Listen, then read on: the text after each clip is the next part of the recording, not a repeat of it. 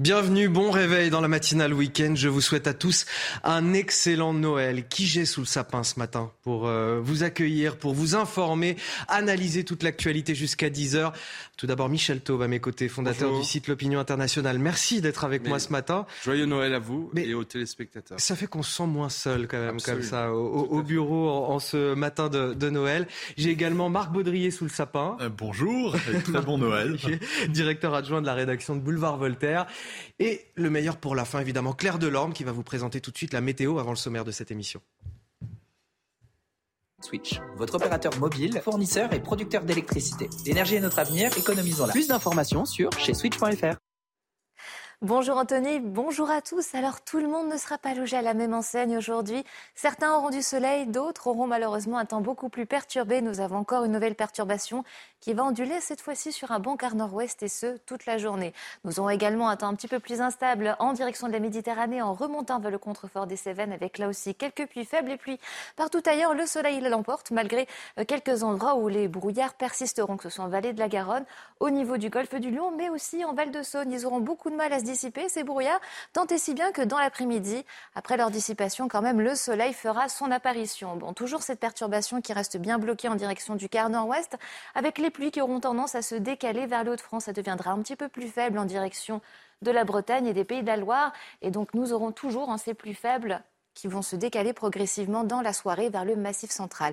Euh, pour les températures douces au lever du jour, à 25 décembre, avec 9 à 10 degrés sur l'ensemble de l'arc atlantique, également en Ile-de-France, mais aussi en région PACA. Dans l'après-midi, la douceur restera de mise hein, sur l'ensemble du pays, avec des températures allant jusqu'à 4 voire 10 degrés au-dessus des normales, donc dignes d'un mois d'octobre. La minimale sera de 11 degrés pour la Bourgogne, les Hauts-de-France, l'Alsace et tout de même jusqu'à 19, pas loin des 20 degrés entre Corse et continent. C'était votre météo avec Switch, votre opérateur mobile, fournisseur et producteur d'électricité. L'énergie est notre avenir, économisons-la. Plus d'informations sur chez switch.fr. Il est 7 heures, bon réveil à tous. À la une de votre journal, 11 interpellations après des violences lors de la manifestation de soutien à la communauté kurde hier, place de la République à Paris. Des voitures ont été renversées, des poubelles brûlées. Par ailleurs, la garde à vue du tireur présumé qui a fait trois morts devant le centre culturel kurde vendredi a été levée pour des raisons de santé. Il est placé en observation à l'infirmerie psychiatrique de la préfecture. En ce jour de Noël, retour sur ces tags et ces dégradations d'églises en France. Depuis plusieurs semaines, les atteintes se sont multipliées. Et comme chaque année, la sécurité a été renforcée devant les lieux de culte. La joie de Noël excite-t-elle les passions antichrétiennes? La question sera posée sur ce plateau. Et puis les crèches dans les mairies sont comme chaque année le grand combat des associations pour les droits de l'homme, alors que des villes comme Beaucaire, Perpignan ou Béziers sont sommées de les retirer.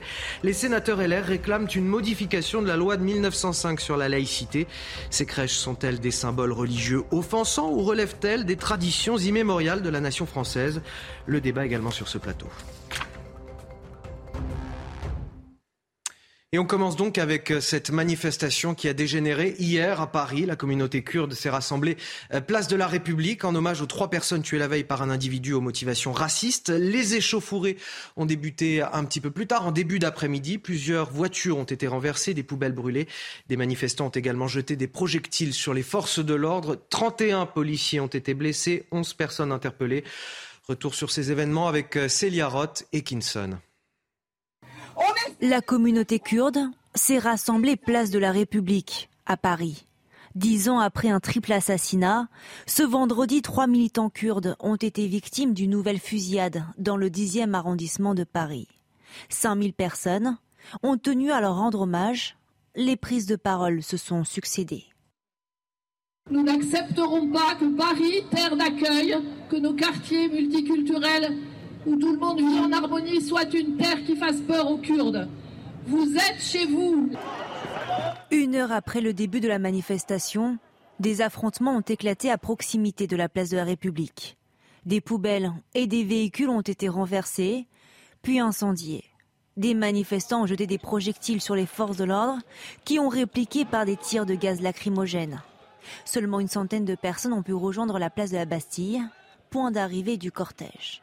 Apparemment, il y a eu euh, des affrontements il y a un peu, un peu de temps, mais même nous, nous ne savons pas exactement. On parle d'un camion, d'une camionnette qui aurait, qui aurait proclamé certaines choses.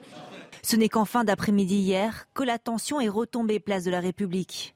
Au total, environ 800 agents des forces de l'ordre ont été mobilisés, une dizaine de Kurdes arrêtés et 31 policiers ont été blessés. Voilà pour ce bilan, 31 policiers blessés, 11 personnes interpellées. Une réaction sur ces manifestations, euh, Marc Baudrier?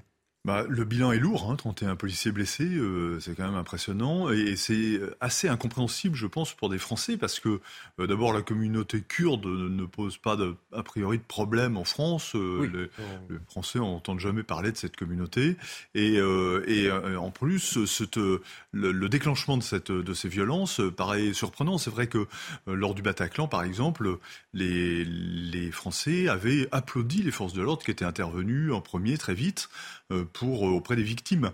Et là, elles ont fait la même chose. Là, c'est la réaction inverse, c'est-à-dire qu'ils disent que les, forces de l'ordre ne les protègent pas suffisamment. C'est ce qu'ils prétendent. Euh, oui, enfin bon, c'était difficile de. Enfin, ça sera sans doute davantage protégé maintenant. Il y aura des, certainement des gendarmes devant ces lieux, mais il n'y avait pas particulièrement de menace sur cette communauté kurde. Et, euh, et, on a du mal à comprendre, c'est vrai, pourquoi ils s'en prennent aux forces de l'ordre françaises, sinon parce qu'ils soupçonnent la communauté turque d'être à l'origine, enfin Erdogan, etc. Mais cela semble jusqu'ici sans, preuve sans preuve précise. Malgré la colère, effectivement, rien de toute façon ne justifie ce type de violence lors de manifestations. Absolument rien. Après, la communauté kurde est effectivement fortement en colère. Il y a quand même deux personnalités très connues de la communauté kurde qui sont parmi les trois victimes euh, de cet euh, odieux euh, assassinat, notamment un chanteur vraiment, vraiment très, très populaire dans la communauté kurde. Il faut quand même rappeler, ça a été très peu rappelé, je pense que ça explique également ces, ces accès de, de, de, violence de la communauté kurde, c'est qu'en début de semaine, Emmanuel Macron a organisé à Bagdad, c'était au retour de la Coupe du Monde au Qatar, un sommet Bagdad 2 pour la sécurisation de la situation au Moyen-Orient, où étaient présents tous les chefs d'État qui oppressent actuellement les Kurdes. Irak, Syrie et euh, Iran. Même, même les dirigeants iraniens étaient présents. Or, les Kurdes se sentent abandonnés par la communauté occidentale. Il faut quand même ne pas oublier que ce sont des Kurdes qui gardent euh, les, pires islamistes européens qui sont actuellement euh, dans, cette région du monde dans l'intérêt de, de, nos pays. Donc les Kurdes se sentent un peu abandonnés pour des raisons géopolitiques. Et Emmanuel Macron l'a très bien senti puisqu'il a fait un tweet très très rapidement après euh, ces, meurtres commis pour dire que la, communauté kurde est la cible euh, d'une attaque alors qu'on n'en était pas encore totalement sûr et on n'en est d'ailleurs toujours pas totalement sûr. Donc il y a, si vous voulez, une sensibilité géopolitique qui explique également la violence de la communauté kurde. Mais ceci dit, c'est inacceptable de s'en prendre à la police, c'est inacceptable de s'en prendre à des magasins, à des voitures, mais elle s'explique par un contexte, encore une fois, de, de, de tension géopolitique comme il n'y en a pas eu depuis longtemps. Alors je voudrais quelques instants qu'on parle du suspect dans cette affaire, ce retraité de 69 ans de nationalité française. Sa garde à vue a été euh, levée puisque le médecin a estimé que son état de santé n'était pas compatible avec cette mesure. Il a été conduit à l'infirmerie psychiatrique de la préfecture de police. Sa présentation à un juge d'instruction se fera lorsque son état de santé le permettra. Est-ce que là aussi c'est quelque chose qui vous surprend, qui vous semble normal dans une procédure euh, judiciaire? Voilà, qu'est-ce qui, est-ce que ça vous fait réagir ça? Il y a toujours un problème en France. À... Évidemment, on a envie que justice se fasse le ah plus bah, rapidement possible. On a envie d'avoir des réponses. Et là, forcément, ça retarde sa potentielle mise en examen et sa présentation à un juge d'instruction. Il y, a toujours un problème en France de, cette crainte d'une excuse euh, de, circonstances psychiatriques pour éviter euh, en fait un procès. Il y a des pays comme en Allemagne où lorsque des personnes ont des problèmes psychiatriques, elles sont quand même jugées mais elles n'effectuent pas leur peine en prison, mais dans un cadre psychiatrique. En France, il y a cette barrière psychiatrique qui est peut-être perçue par l'opinion publique comme une forme d'excuse pour ne pas être soumis à un jugement. Euh, encore une fois, cet homme a commis déjà des actes délictueux, voire criminels, voulant s'en prendre un camp de migrants euh, euh, il y a un an. Il sort de prison après neuf ou dix mois d'incarcération. Il rentre chez lui. Manifestement, chez lui, il avait de très nombreuses armes. Est-ce que la police avait veillé à ce que, lorsqu'il sort de prison début décembre, il n'est pas le bénéfice de ses armes.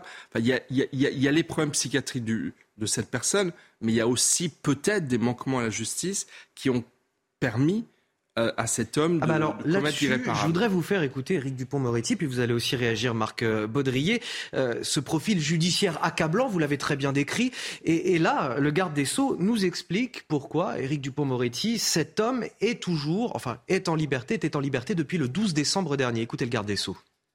J'ai évoqué bien sûr la mise en liberté de M. Mallet, elle résulte de l'application de la règle de droit.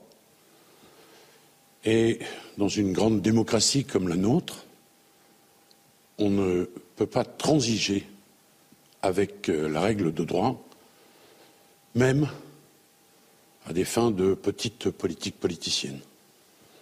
C'est ce qui fait de notre grande démocratie un État de droit et nous y sommes tous particulièrement attachés. Vous voyez Marc Baudrier, il nous dit on ne peut pas transiger avec des règles de droit dans, dans une grande démocratie, même à des, des fins de petite politique politicienne. Est-ce qu'il a raison, Éric Dupont-Moretti, quand il dit ça? Non, mais la petite politique euh, politicienne d'Éric Dupont-Moretti, il la ressent, sort à chaque fois qu'il est en difficulté. En l'occurrence, le droit, c'est quand même fait pour répondre aux besoins de la société. Ça se change le droit, ça se travaille le droit, ça oui, s'adapte. qu'on peut quand même s'interroger sur les règles de droit. Eh ben, bien sûr, euh, il y a des lois qui sont votées tous les jours à l'Assemblée nationale. Euh, de, tout ça est fait pour, doit être adapté aux menaces et discuter aux menaces qui pèsent sur, le, sur la société. Et donc, le, en l'occurrence, on voit bien que cet homme qui avait été euh, appréhendé, qui euh, qu'on connaissait, qui avait déjà fait euh, des, des, des, des, méfaits, vous venez d'en parler, et cet homme qui avait quand même un profil psychologique particulier, on voit bien qu'il était, il avait quand même pas toute sa tête, puisque attaquer un camp de migrants à coup de sabre, et puis on a entendu son père qui dit que son fils est complètement dingue, et, et puis on, il est maintenant classé dans la, dans la partie psy euh, donc euh, psychiatrique. Euh, donc bon, le, le, le, profil du personnage montre qu'il il avait besoin de soins et d'un suivi particulier et il était dangereux, on le savait, et en l'occurrence, il a été lâché dans la nature quand même. Mais surtout, je trouve que le, propos d'Éric Dupont-Moretti donne l'impression qu'on ne peut pas débattre de la question de droit parce qu'on est dans une grande démocratie. sinon, on n'est pas à la hauteur d'une grande démocratie et on fait de la petite politique. Il faut pouvoir en débattre. Il faut pouvoir en débattre. Moi, je me souviens du, de cet horrible assassinat de Mme Sarah Halimi, dont, dont l'assassin n'a jamais été jugé pour raison psychiatrique. Et l'ensemble, enfin vraiment toute l'opinion publique s'était soulevée. La plupart des partis politiques s'étaient soulevés pour dire qu'il y avait une, un manquement euh, au fonctionnement de la justice, parce que effectivement, quand bien même la personne aurait des raisons aurait des excuses ou, ou, ou comment dire, un, un, cadre psychiatrique, des faits sont commis des meurtres sont commis, des victimes sont là, et on doit pouvoir, comme c'est le cas dans d'autres grandes démocraties, je reprends le terme de M. Dupont-Moretti, euh, on peut parfois juger sans forcément effectuer la peine derrière, mais juger pour que les victimes et une sorte de, de, de, de retour sur voilà. Et puis moi, mais, pour ce qui concerne l'état psychiatrique, il faut il faut savoir que là, il s'agit peut-être d'une détresse psychiatrique immédiate qui, qui empêche la, la voilà le régime de garde à vue, mais ça ne veut pas dire qu'il ne va pas être jugé pour l'instant. dans sa voilà, y a-t-il préméditation Peut-il y avoir préméditation lorsqu'on est euh, dérangé psychiatriquement Enfin, il y a plein de questions qui se posent. Et puis il y a aussi la parole des experts psychiatriques, excusez-moi, qui parfois sont contradictoires, ne s'entendent pas. C'est pas non plus une vérité scientifique aussi simple. Donc voilà. Et puis il y a un dernier point, j'aimerais dire, qui est très important. Je me permets de revenir sur la précédente question. Il y a un point qui, moi, me paraît extrêmement grave. C'est que le centre culturel kurde, qui a été la cible de, de, cette fusillade de la part de, de, ces tirs de la part de, de, cette personne, j'allais dire de ce fou. Ça, on, c'est la justice qui, qui, le dira. Pourquoi n'y avait-il pas des policiers alors que présents tout au long de l'année, alors que c'est un des lieux les plus sensibles pour la communauté kurde qui peut être la cible euh, d'attaques depuis des années. Vous, savez, et, voilà, que les, et, là, je pense qu'il y a eu un manquement. être partout et quand cette période de fin d'année, c'est pas partout, c'est un endroit très sensible chrétiennes, pour les fêtes juives, euh, les, les, les, forces de l'ordre surveillent à peu près euh, voilà, tous les établissements de culte, les lieux de culte en tout cas euh, en France, et elles peuvent pas être partout. Ça, c'est peut-être aussi ce qu'on peut leur accorder comme, comme crédit. Marc Baudrier, pour finir. Oui, juste un mot. il y a deux choses dans ce, ce dont on parle. Il y a l'évaluation psychologique de la, du ce qu'il est saint d'esprit, ce qui était responsable de ses actes, c'est une chose. Et puis, il y a la protection de la société de, l'autre côté. Et, le, la société, la justice, elle est aussi là pour pour protéger la société, pour protéger les citoyens innocents de gens qui sont des dangers publics, qu'ils soient sains d'esprit ou qu'ils ne le soient pas. Et donc euh, la prison, ou euh, le, suivi, ou l'enfermement euh, total ou pas, ça sert aussi à ça et on l'oublie toujours. Allez, le mobile raciste des faits a été ajouté à l'enquête. Ça, c'est pour, votre information. Euh, une enquête déjà ouverte pour assassinat, tentative d'assassinat, violence avec armes et infraction à la législation euh, sur les armes. La communauté kurde, on l'a dit, dénonce depuis près de 48 heures maintenant un attentat politique, un acte terroriste parce qu'il y a 10 ans tout pile, effectivement, trois militantes kurdes avaient été tuées à, Paris dans le même quartier, dans une affaire pour laquelle les services euh, secrets turcs étaient suspectés d'implication. Et puis parmi les victimes cette semaine, ce vendredi, on en a parlé, vous en avez parlé justement euh, deux personnalités de la communauté kurde, dont une responsable du mouvement des femmes kurdes de France. Écoutez là aussi ce que répond le garde des Sceaux. J'ai tenu à rappeler la différence entre un crime raciste par nature euh, odieux et un acte terroriste. La différence, euh, c'est l'adhésion ou pas à une idéologie politique revendiquée.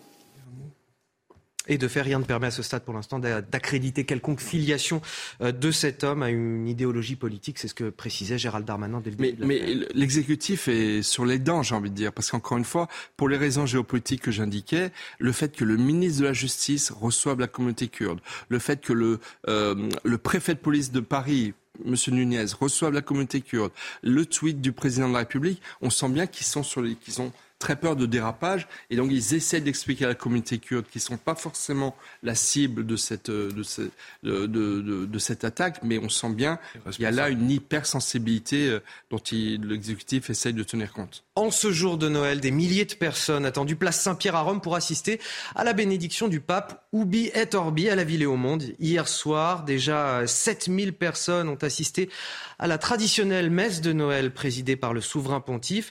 Je vous propose d'écouter ce matin le message donc qu'il aura à délivrer à ces 7000 personnes avec une, et puis au monde entier avec une pensée particulière évidemment pour les enfants qui vivent dans la pauvreté et dans la guerre. Je vous propose d'écouter le souverain pontife donc.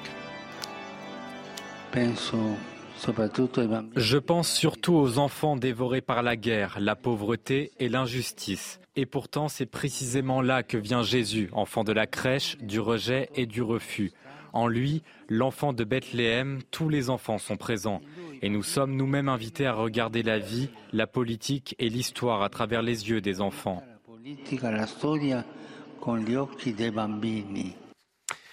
Il est tout pile 7h15 sur CNews. C'est l'heure du rappel de l'actualité. À la une, trois morts, dont un enfant et 11 personnes blessées. C'est le bilan tragique d'un carambolage cette nuit sur l'autoroute. La collision est survenue en, début de soirée sur l'A1, près d'Herbécourt, dans la Somme, dans le sens Lille-Paris. Plus de 15 véhicules des sapeurs-pompiers ont été euh, mobilisés. Devant un immense feu de joie, des centaines de fidèles se sont rassemblés dans la principale ville chrétienne d'Irak, Karakosh, près de Mossoul, pour célébrer la messe du réveillon de Noël. Les habitants reviennent petit à petit après avoir fui les djihadistes de l'État islamique en, 2014. Le nombre de chrétiens en Irak a diminué de plus de moitié en 20 ans. Et puis enfin une image qui j'espère vous redonnera le sourire. Vous le voyez, ça se passe en, Floride. Les Pères Noël surfeurs font leur retour et par centaines, ils ont bravé les vagues malgré des températures anormalement froides hein, pour la saison alors qu'une tempête hivernale s'abat sur les États-Unis. Depuis sa création, l'événement a permis de récolter plus de 300 000 dollars pour deux organisations locales à but non lucratif. Allez, on revient en France. Euh, depuis plusieurs semaines, malheureusement, on observe une augmentation des, dégradations sur les édifices chrétiens, actes de vandalisme, tags. Cinq faits de ce type ont été recensés au mois de décembre. Et puis, comme chaque année, la sécurité des lieux de culte a été renforcée. Le récit d'Alexis Vallée et Charlotte Gorzala. Les actes antichrétiens se sont multipliés en cette fin d'année.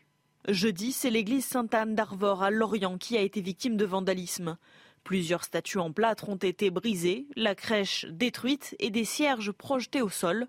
La scène s'est déroulée en plein jour alors que l'édifice était vide. Lundi soir, église Saint-Roch à Paris, des tags insultants ont été inscrits sur la façade et sur la porte. Des inscriptions qui ont depuis été nettoyées par les services de la mairie et une plainte a été déposée. Lundi également, l'église Saint-Maclou de Rouen a été dégradée. Deux étudiants de 18 ans, décrits comme fortement alcoolisés, ont escaladé le toit, poussant un pinacle qui s'est brisé en tombant sur la chaussée. Depuis le début du mois, des actes de vandalisme ont aussi été enregistrés à Ambert, dans le Puy-de-Dôme ou encore à Nice. Et ce malgré la présence renforcée des forces de l'ordre aux abords des lieux de culte, particulièrement surveillés en cette période de Noël. Alors je posais tout à l'heure cette question en, titre, la joie de Noël excite-t-elle finalement les passions antichrétiennes? Alors écoutez, je ne sais pas si c'est la joie de Noël, peut-être, euh, qui a un lien, parce que c'est une grande fête chrétienne. En tout cas, c'est d'une tristesse infinie, parce que D'abord, la religion catholique, on l'oublie toujours, elle a plus attaqué hein, par des actes de dégradation. Le nombre d'actes par an euh, est plutôt croissant, je crois, et en tout cas, il est beaucoup plus important que celui des, autres religions. Et donc, euh, euh, il y a quelque chose d'extrêmement triste derrière ça, parce que finalement, c'est la matrice de notre civilisation. C'est la, chrétienté est apparue en France vers l'an 200, donc ça fait 1800 ans qu'elle est qu'elle est là. Elle a produit une très grande partie, évidemment, de notre littérature, de notre culture, de notre architecture de notre, de notre art, euh, de notre façon de penser, etc. Et ces actes euh, gratuits, bêtes, euh, dégradants, ben, c'est aussi des actes contre l'art et, contre cette matrice donc qui a, qui a produit notre civilisation. Je trouve ça très triste. Alors vous disiez gratuit, bête, dégradant, et, justement je me posais la question est-ce qu'il faut voir une attaque à proprement parler contre la chrétienté, ou alors c'est parce que on est en période de Noël, en période de fête, et que ça réveille quelque part l'amertume de certains, euh, voilà, des, gens pas très intelligents qui ont décidé de toute façon de, casser euh, des choses et ce qu'ils peuvent casser en, ces circonstances. Non, moi je serais plutôt, je pense que s'en prendre à une église euh, ou un lieu de culte quel qu'il soit, même quand on est ivre, comme certains ont été interpellés, il y a une intention, il y a une raison, il y a un sens.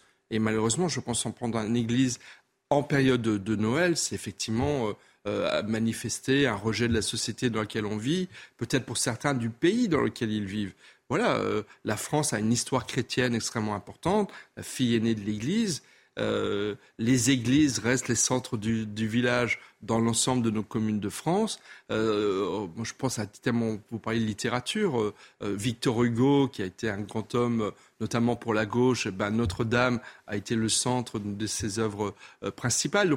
C'est tout cela que certains, peut-être, de nos concitoyens rejettent et n'acceptent pas lorsqu'ils s'en prennent ainsi des lieux de culte. Et là, il y en a une dizaine en quelques jours. Voilà, c'est 10 de trop et ça montre bien que, encore une fois, les églises sont la cible de certains idiots qui sont plus que des idiots, qui sont peut-être des personnes qui rejettent la société dans laquelle ils vivent et dans laquelle le christianisme tient une place absolument centrale qu'ils le veuillent ou non. Alors, autre question que je voulais vous poser en, ce jour de, Noël, toujours en lien quelque part avec la, chrétienté. Faut-il modifier la loi de 1905 sur la laïcité? Pourquoi je vous pose cette question? Parce que les sénateurs, une vingtaine de sénateurs LR, ont déposé une proposition de loi en ce sens pour permettre finalement aux mairies qui le souhaitent d'installer euh, des crèches de Noël dans leurs enceintes. Euh, récemment, des décisions de justice ont, ordonné à, à, certaines mairies de retirer leurs crèches, à Perpignan, à Beaucaire, à Béziers, des mairies administrées par des élus du Rassemblement national ou proches du Rassemblement national. Tout d'abord, les explications de, Valentine Leboeuf et on en discute juste après. Le berger, l'âne et les rois mages ont aussi leur place en mairie. C'est l'avis d'une vingtaine de sénateurs LR. Ils proposent dans un communiqué de modifier la loi sur la laïcité de 1905 sur la séparation des églises et de l'État. Objectif, préserver les crèches de Noël. Une initiative qui ne fait pas l'unanimité.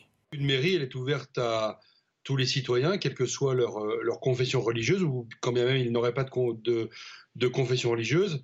Et donc, je ne vois pas l'intérêt d'aller mettre un, un, objet religieux. Je ne veux pas qu'on fasse de cet objet-là un objet de lutte identitaire. Les auteurs du communiqué estiment que les crèches sont des symboles culturels et non cultuels, et qu'elles font partie des traditions immémoriales de la nation française. Selon la députée de l'Hérault Emmanuel Ménard, la crèche fait partie du patrimoine historique. La France est un, pays euh, d'histoire et de tradition chrétienne. Tous les ans, on a plus de 20 000 personnes euh, qui viennent, qui viennent signer le livre d'or. Ça veut dire qu'il y en a beaucoup plus qui viennent visiter la crèche. Pour ces sénateurs LR, les crèches ne devraient pas être les seules exceptions à la règle, tout comme les galettes des rois, les santons, les œufs de Pâques et même les arbres de Noël. Alors, est-ce que, ça pose la question, finalement, les crèches sont des symboles excluants pour ceux qui ne seraient pas de confession chrétienne Ou alors, est-ce qu'il s'agit d'un symbole culturel, de tradition immémoriale de la nation française? Ça n'est absolument pas un symbole excluant, bien au contraire. Moi, J'ai beaucoup d'amis musulmans qui respectent les crèches de Noël et qui vont même euh, aux, messes de Noël par œcuménisme et par, euh, encore une fois, euh, par respect de l'autre. Donc non, je ne pense pas que c'est un symbole excluant. Et encore une fois, ça correspond à notre conception de vivre ensemble à la française, de la des traditions françaises. Donc je pense que, en fait, c'est un joli coup politique de la part de certains élus LR. alors c'est des maires Rassemblement national qui mettent des crèches, mais c'est des élus LR qui proposent une loi pour euh, consolider cette, initiative. On voit bien qu'il y a quelques porosités euh, euh, intellectuelles entre, entre les deux camps. Mais non, je pense que, encore une fois, ça fait partie du consensus français et qu'il ne faudrait pas avoir à changer la loi de 1905 pour permettre aux maires qui le souhaitent de mettre des crèches de Noël. Ou alors, il va falloir faire une loi également sur les sapins de Noël. Alors là, combien de mairies en France mettent un sapin de Noël. Il y en a des, vous en avez des milliers. Mais si on se pose la question, de... alors si on se pose la question aussi euh, d'une loi, de modifier la loi pour permettre l'installation de ces crèches, c'est aussi parce que il y a des associations qui s'attaquent à l'installation de ces crèches euh, en justice, voilà, qui, qui oui, oui. Bah oui, il y a des associations euh, qui traquent le moindre signe de religiosité dans l'espace public. Euh, bon, euh, c'est euh, bon, c'est une vocation comme une autre. Je suis pas sûr que ce soit l'urgence absolue aujourd'hui en France. en tout cas, ces crèches, elles font partie de l'identité de fait de nationale, mais aussi régionale. Je pense aux crèches en Provence, vous savez, Santon de Provence, etc. Supprimer ça de la Provence, leur enlever quand même un, un bras. donc c'est ça fait partie de l'identité. Ah bah si, ça fait partie de l'identité provençale, comme beaucoup d'autres de choses, et de l'identité française. Et donc, euh, quand on va dans des pays musulmans, on n'est pas choqué euh, de voir euh, des manifestations de cette culture musulmane qui est très ancienne et qui, fait partie de l'identité de ces pays. Et eh ben, la France, c'est la même chose. Il n'y a rien d'agressif dans une crèche dans laquelle on voit un âne, un bœuf, un enfant et un un homme, une femme. Surtout que les crèches, finalement, on ne les retrouve pas euh, dans des gendarmeries, dans des préfectures, dans des halls de gare. On les retrouve dans des mairies qui sont au plus proches des administrés. Quelque part, les, maires et les équipes municipales connaissent aussi leurs administrés et, l'envie peut-être que ces personnes ont d'avoir une crèche dans leur, euh, dans leur mairie. Et, comme euh, disait la, députée dans, dans le reportage, c'est c'est un événement populaire. C'est un événement populaire. Euh, Noël, c'est une fête des enfants. Donc le fait d'avoir euh, une petite crèche dans une mairie, c'est finalement une manière aussi euh, d'intéresser les, hmm. les, enfants et de les amener dans un lieu public qui est celui de la, la, mairie. Donc encore une fois, il y a un côté très œcuménique. Je pense que le terme est important en ces temps de, de Noël qui ne contrevient absolument pas à l'esprit de la laïcité, qui vise en fait à, aménager une neutralité et, et, à protéger en fait la société et l'espace public contre des manifestations ostentatoires, excessives et violentes qu'on ne retrouve absolument pas avec euh, une crèche de. Euh, elles sont jusqu'au boutiste, ces associations qui, euh, par exemple, la Ligue des droits de l'homme, qui milite contre l'installation de ces crèches? Écoutez, moi je les connais bien parce que je viens de ce, de ce milieu-là. Oui, je le trouve, évidemment. Je pense qu'elles ont. Elles dévient en fait l'esprit de la loi. Encore une fois, la loi de 1905 et son application aujourd'hui ne se pose pas par rapport à des crèches. Elle se pose par rapport à la montée de l'islamisme radical en France de ces excès qui sont innombrables, les attentats terroristes et, et, de toutes les violences qu'elle a entraînées. C'est ça l'enjeu de la société. L'enjeu de la société aujourd'hui, c'est pas de mettre ou de ne pas mettre des crèches de Noël à l'entrée d'une municipalité. Enfin, franchement, c'est mélanger tout et pour et justement euh, et, euh, d'autres intentions qui derrière euh, ne sont pas celles de, des grands débats de société d'aujourd'hui. Messieurs, j'ai encore quelques petits sujets de discussion à aborder avec vous. Vous allez me faire le plaisir de rester avec moi. On, va revenir dans, quelques minutes. On sera aux côtés des sans-abri à Paris. L'association La Mie de Pain leur a organisé un, réveillon hier soir, un réveillon de Noël, un moment de partage et, et de chaleur. Regardez un extrait. On regardera ce reportage dans son intégralité juste après. Et ça fait partie euh, des choix forts du gouvernement euh, d'accompagner euh, les bénévoles, d'accompagner la, vie associative. Et bien évidemment, comme ministre de la Ville et du Logement, c'est extrêmement important. Il n'y aura pas de politique de la ville sans association. Quasiment 7h30 sur CNews. Bon réveil à tous. Je vous souhaite un très très joyeux Noël en famille si vous avez la chance de pouvoir le fêter en famille. Moi j'ai la chance de pouvoir être sur ce plateau avec Michel Taube et Marc Baudrier. Merci à tous les deux d'être avec moi euh, ce matin à la une de votre journal de 7h30. En ce jour de Noël, nous nous sommes rendus aux côtés des sans-abri à Paris. L'association L'Ami de Pain leur a organisé un, un réveillon hier soir. Un moment de partage et de chaleur qui fait du bien aux plus démunis comme aux bénévoles.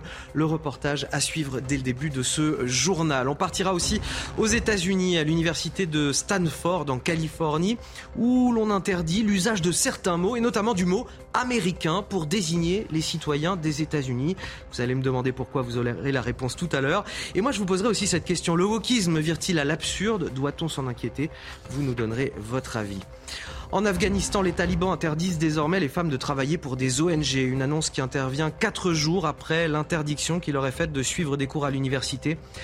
Peu à peu, depuis 16 mois, les femmes sont effacées de l'espace public. Les talibans n'ont pas tenu leur promesse d'un régime plus souple. La communauté internationale s'indigne. Que peut-elle faire d'autre? Et doit-elle le faire? On en parle dans cette édition. Allez, Noël, c'est aussi euh, ce moment où les bénévoles se mobilisent davantage pour venir en aide aux, plus démunis et pour leur offrir un moment de convivialité et de partage. Dans le 13e arrondissement de, Paris, l'association La Mie de Pain a organisé un réveillon de Noël hier soir pour les sans-abri. On s'est rendu sur place.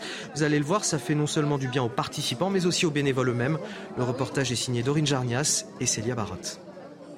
Coquille Saint-Jacques, dinde, pommes duchesse et gâteaux au chocolat, c'est le menu de réveillon qui a été offert à la Mie de Pain. Dans ce centre d'hébergement d'urgence et d'insertion, les plus démunis ont pu trouver du réconfort le temps d'un repas. Un repas de luxe pour nous. Euh, un repas de fête, vraiment avec euh, hors d'œuvre, entrée, euh, plat de résistance, dessert et tout. vraiment, on est vraiment gâtés. Mais on a besoin de ça pour ne pas se sentir frustré encore moins isolé. Un dîner de fête réussi grâce à la mobilisation des 54 bénévoles. Pour Gilles, sa femme et leurs enfants, depuis 5 ans, leur réveillon est placé sous le signe du partage et du don de soi. Au départ, on le faisait pour faire du bien euh, aux gens qui viennent. Et on s'est vite rendu compte que ça faisait du bien aussi à ceux qui, étaient bénévoles, en, l'occurrence nous. Et oui, ça fait un bien fou, vraiment. Invité à rencontrer les sans-abri, le ministre Olivier Klein a rappelé l'importance des associations en ces jours de fête. La vie associative euh, n'existerait pas euh, sans le bénévolat et c'est important et ça fait partie euh, des choix forts du gouvernement euh, d'accompagner euh, les bénévoles, d'accompagner la, vie associative et bien évidemment comme ministre de la ville et du logement, le soutien à la vie associative dans euh, la politique de la ville, c'est extrêmement important. Il n'y aura pas de politique de la ville sans association. Au total, environ 700 personnes ont pu bénéficier d'un repas festif, de quelques cadeaux, dans la joie et dans la bonne humeur. Messieurs, elles font un travail essentiel, ces associations? Ah oui, elles sont indispensables et moi, je me souviens de, Coluche qui avait créé les Restos du Cœur euh, pour suppléer au manquement de, l'État euh, et des collectivités locales. Et oui, elles sont aujourd'hui un acteur essentiel des, des politiques publiques. Alors, en France, l'État reste extrêmement présent et intervient beaucoup, mais, mais effectivement, comme le dit le ministre Klein, euh, sans elle, je pense qu'on aurait beaucoup plus de sans-abri euh, dans les rues de, de notre euh, pays. Alors vous parliez, vous parliez du rôle de l'État, ça m'interpelle aussi parce que Olivier Klein, donc le ministre du Logement, salue le travail des associations, mais si elles sont là, si elles existent ces associations, c'est parce qu'il y a aussi peut-être un, un, manquement de l'État vis-à-vis de ces personnes sans abri, sans logement. Oui, mais c'est vrai que l'État ne peut pas tout faire. Euh, on est en France très dépendant de l'État, on attend tout, euh, notamment de nos dirigeants politiques. Or, euh, c'est difficile. Donc, c'est vrai que les associations, autrefois, c'était des sociétés de bienfaisance catholique qui s'occupaient de ça. Les hôtels Dieu, notamment, qu'on trouve dans plein de villes de France, faisaient s'occuper des pauvres, des malades, etc. Aujourd'hui, c'est passé à des associations. Et franchement, j'admire beaucoup les bénévoles qui donnent leur soir de Noël pour s'occuper des, sans-abri et des gens qui, souffrent. Donc, Alors, vous, vous disiez euh, quelque chose. C'est vrai que ça doit leur apporter beaucoup. Il y a quelque chose qui m'interpelle dans ce que vous venez de me dire. L'État ne peut pas tout. Alors effectivement, l'État ne peut pas tout, on, est bien d'accord. Néanmoins, euh, l'État parfois prétend pouvoir euh, tout faire aussi pour les personnes sans abri. Et là, c'est là que le bas blesse. Je veux dire, quand Emmanuel Macron, en 2017, juillet 2017, dit d'ici la fin de l'année, il n'y aura plus de Français dans la rue, je vous propose de l'écouter. Première bataille, c'est de loger tout le monde dignement. Je ne veux plus, d'ici la fin de l'année, avoir des femmes et des hommes dans les rues, dans les bois ou perdus. C'est une question de dignité, c'est une question d'humanité et d'efficacité là aussi. Mais je veux que partout où sont construits ces hébergements d'urgence qui permettent de les accueillir, il y ait les dispositions administratives qui, qui permettent de traiter leurs dossiers. Voilà, ça c'était en 2017 et le résultat c'est qu'en 2022, bientôt 2023, on a 300 000 SDF donc dans la rue euh, ou dans des hébergements euh, d'urgence. Vous le voyez, euh, ça c'est ce que nous dit la Fondation Abbé Pierre selon son rapport publié le, en février dernier. Absolument, il y en a, et il y en a beaucoup plus aujourd'hui qu'il y a 5 ans ou 6 ans lorsque Emmanuel Macron s'est exprimé. Emmanuel Macron a souvent un problème de temporalité, parce qu'à l'époque, il disait que pour la fin de l'année 2017, il n'y aurait plus de, sans-abri. Non, c'est malheureusement pas comme ça que ça fonctionne. Et on a de plus en plus de paupérisation dans la société. Euh, il y a quand même une crise économique terrible qui, génère aussi son lot de personnes qui, décrochent, en fait, et qui se retrouvent euh, sans abri. Et donc, c'est vrai que malgré tous les dispositifs de, euh, de matelas social qui sont importants dans notre pays, nous avons toujours beaucoup trop de sans-abri dans, notre pays, notamment dans les journées, parce qu'on parle toujours des nuits de ne pas dormir dehors, mais tous ces sans-abri qui sont dans des centres d'hébergement, le matin, ils sortent ah de ces centres, ils se retrouvent dans les quartiers, euh, dans les, des villes dans lesquelles ils, vivent, et là, ils ne savent pas quoi faire, ils sont démunis pendant toute la journée, et les habitants le voient bien et, et, et en pâtissent parfois, malheureusement. C'était une promesse euh, démagogique de la part du chef de l'État? Oui, soit c'était une immense naïveté, euh, soit c'était une promesse démagogique, soit c'était un peu des deux pour la troisième euh, solution. Mais euh, en, tout cas, euh, si vous voulez, cette situation, elle est liée à beaucoup d'éléments, et notamment à une politique industrielle et en France qui fait que on a vidé, par exemple, parce que moi, on voit, on parle des sans-abri, donc là, on est encore dans les villes, mais moi, je pense aussi à tous ces gens qui sont dans les campagnes et qui sont abandonnés. Alors, ils ont parfois un toit sur le sur le dos quand même, mais ils ont des, moyens extrêmement faibles. Et, et, et toutes ces zones de France qui sont très importantes sur le plan géographique et qui sont complètement abandonnées euh, de l'État. Euh, et donc, et ça, c'est elles sont les victimes de politiques euh, industrielles, de choix politiques qui ont été absolument désastreux. En 2019, en tout cas, Emmanuel Macron estimait que nous avions mal compris ce qu'il disait en 2017 euh, sur euh, sa volonté voilà, de, qu'il n'y ait plus personne dans la rue. Je vous propose d'écouter une forme de retournement de veste. Hein. C'est ce qui semble être, en tout cas, quand on l'écoute en, en 2019. Regardez. Je n'ai pas dit en juillet 2017 et je n'ai pas pris l'engagement de campagne d'avoir zéro SDF. J'entends beaucoup de gens qui disent ça. C'était en juillet 17. Donc je n'ai pas pris cet engagement de campagne et je n'ai pas dit ça même en tant que président. J'ai eu à Orléans un mot sur les personnes demandeurs d'asile qui étaient dans la rue et les bois. Et donc, j'ai dit que je souhaitais que toutes ces personnes soient accueillies. Et donc, c'était un propos que j'avais sur la réforme, justement, de nos règles d'immigration. On avait mal compris? Non, mais Emmanuel, je trouve extraordinaire ces deux extraits que vous donnez d'Emmanuel Macron. C'est Catherine Ney, la grande journaliste politique, qui disait euh, il est un adolescent.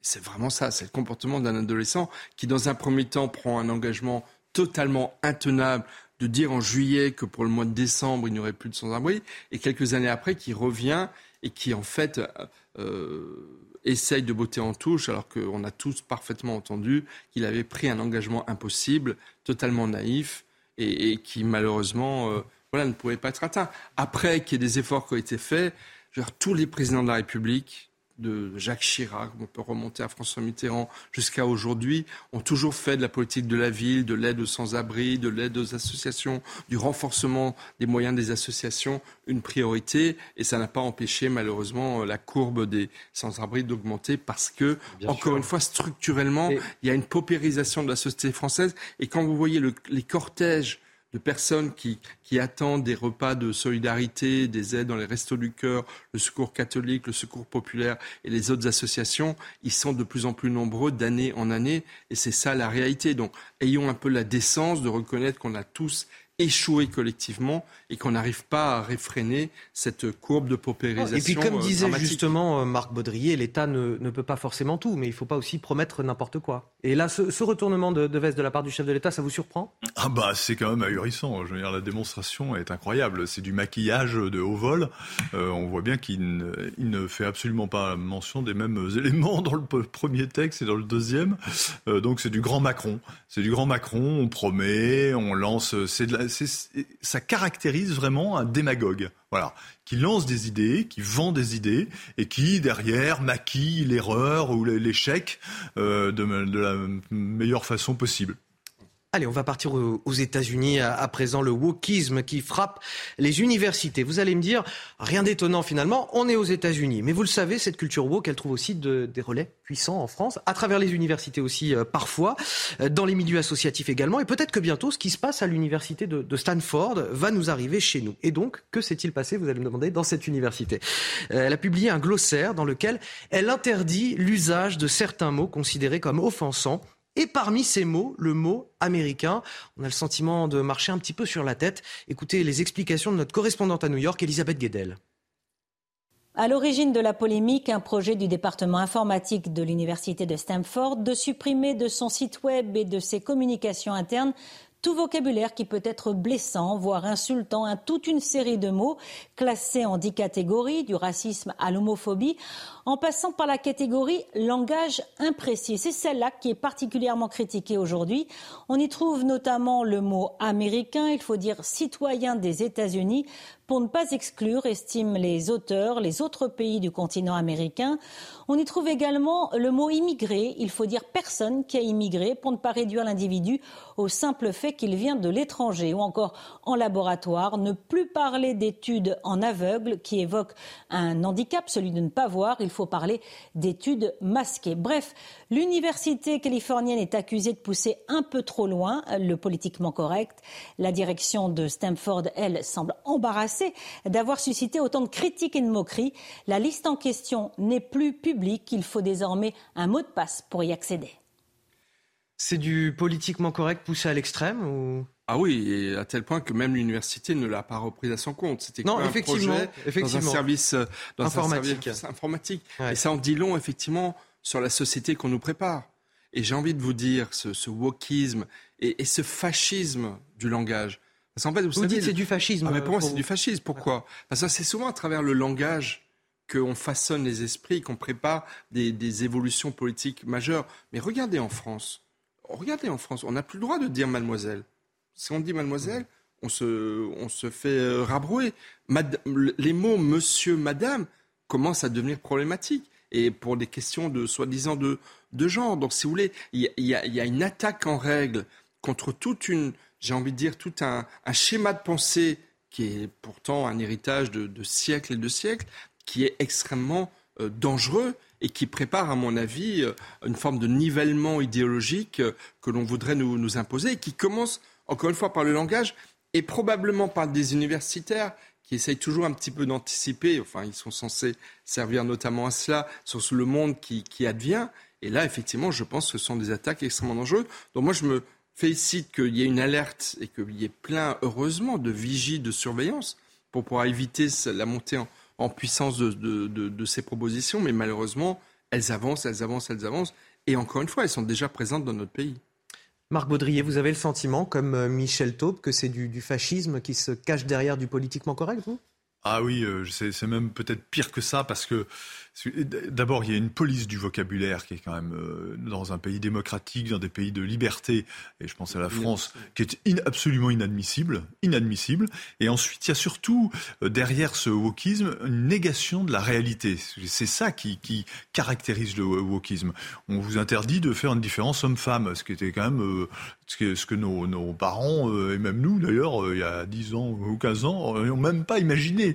Hein. Et, et, donc c'est la base en fait de toute notre civilisation, de toute notre façon de penser, de toute notre façon de nous exprimer, etc., qui est euh, euh, secouée, fendillée, cassée, bousillée, avec des conséquences qu'on ne peut pas prévoir aujourd'hui, mais qui peuvent être catastrophiques. Mais, c'est vraiment une œuvre de destruction, de démolition extrêmement euh, forte et, extrêmement dangereuse. Ça, vous surprend qu'il faille dire citoyen des États-Unis plutôt qu'américain? Euh, vis-à-vis des, autres nations du continent américain Prenez les cartes du monde, les Amériques, l'Amérique du Nord, l'Amérique du Sud. On ne pourra plus dire les Amériques? On n'aura plus le droit de dire les Amériques? Qu'est-ce qu'il va y avoir? Il va y avoir euh, une académie euh, qui va interdire l'emploi de ces termes.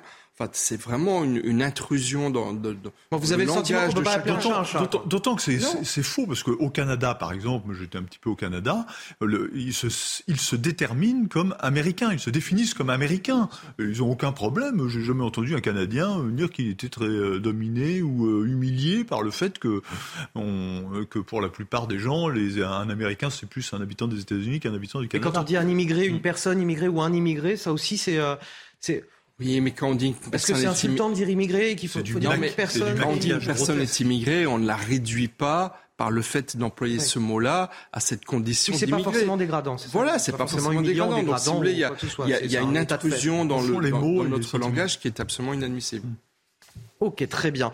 Euh, c'est l'heure du rappel de l'actualité à 7h45 dans quelques secondes. Euh, le rappel de l'actualité.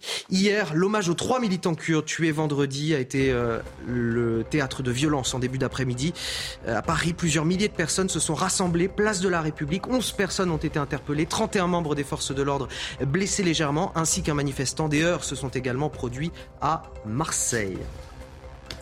Direction les, États-Unis, toujours pour beaucoup d'Américains, le week-end de Noël se trouve chamboulé par une violente tempête hivernale faisant au moins 17 morts, l'annulation de milliers de vols, environ 530 000 foyers étaient toujours privés de courant hier. Depuis mercredi soir, le centre et l'est du pays est frappé par cette euh, tempête d'une rare intensité dont les vents polaires ont également provoqué d'importantes chutes de neige, notamment dans la région des Grands Lacs.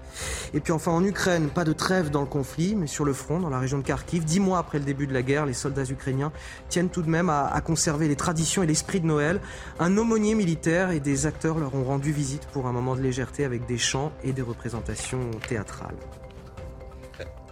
Dans votre appel des titres, vous avez dit les Américains. Attention, les, citoyens, des États-Unis. Sinon, l'université de Stanford va vous tomber dessus. Vous avez tout à fait raison. Euh, cette euh, triste actualité à présent, ce drame à, à Celle, dans l'heure. Un violent incendie s'est déclaré dans une maison où une famille s'était réunie pour passer les fêtes. Deux enfants de 7 et 11 ans sont décédés. Une fillette de 13 ans a été transportée à l'hôpital en urgence absolue. Le récit, Maxime Lavandier. La fumée est encore visible ce samedi matin. Alors qu'une famille s'était réunie à Celle en Normandie pour passer les fêtes de fin d'année, un violent incendie s'est déclaré dans la maison dans la nuit de vendredi. 3h45 ce matin. Les pompiers ont été alertés euh, de cet incendie. Une soixantaine de sapeurs-pompiers, 13, véhicules, euh, 3 véhicules du SMUR ont été mobilisés pour euh, éteindre cet incendie, bien sûr, et puis secourir les personnes euh, qui étaient dans la maison. Malgré le secours des pompiers, une fillette de 7 ans et son frère de 11 ans sont décédés.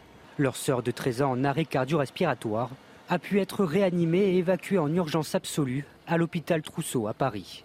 Les sept autres membres de la famille ont été hospitalisés après avoir été intoxiqués par la fumée.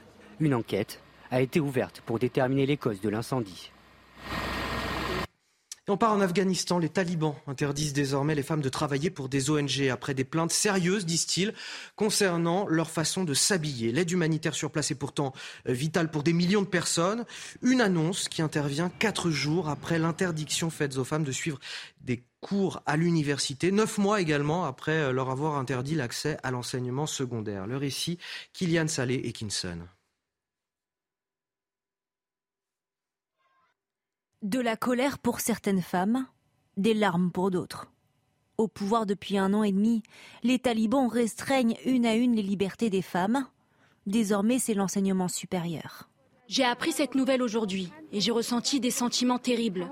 J'ai déchiré tous mes cahiers car ce n'est pas une vie à vivre pour nous, car les talibans ne nous permettent pas de poursuivre nos études. Des gardes ont été déployés aux portes de cette université à Kaboul. Les étudiantes doivent rebrousser chemin et rentrer chez elles. Les talibans veulent laisser les femmes dans l'ignorance. La femme est faite pour euh, s'occuper euh, du foyer, pour s'occuper euh, du ménage au sens global du terme. Le savoir est gardé pour la, la jante masculine. Les talibans ont ordonné aux ONG de ne plus travailler avec des femmes en Afghanistan. La France condamne avec la plus grande fermeté cette décision.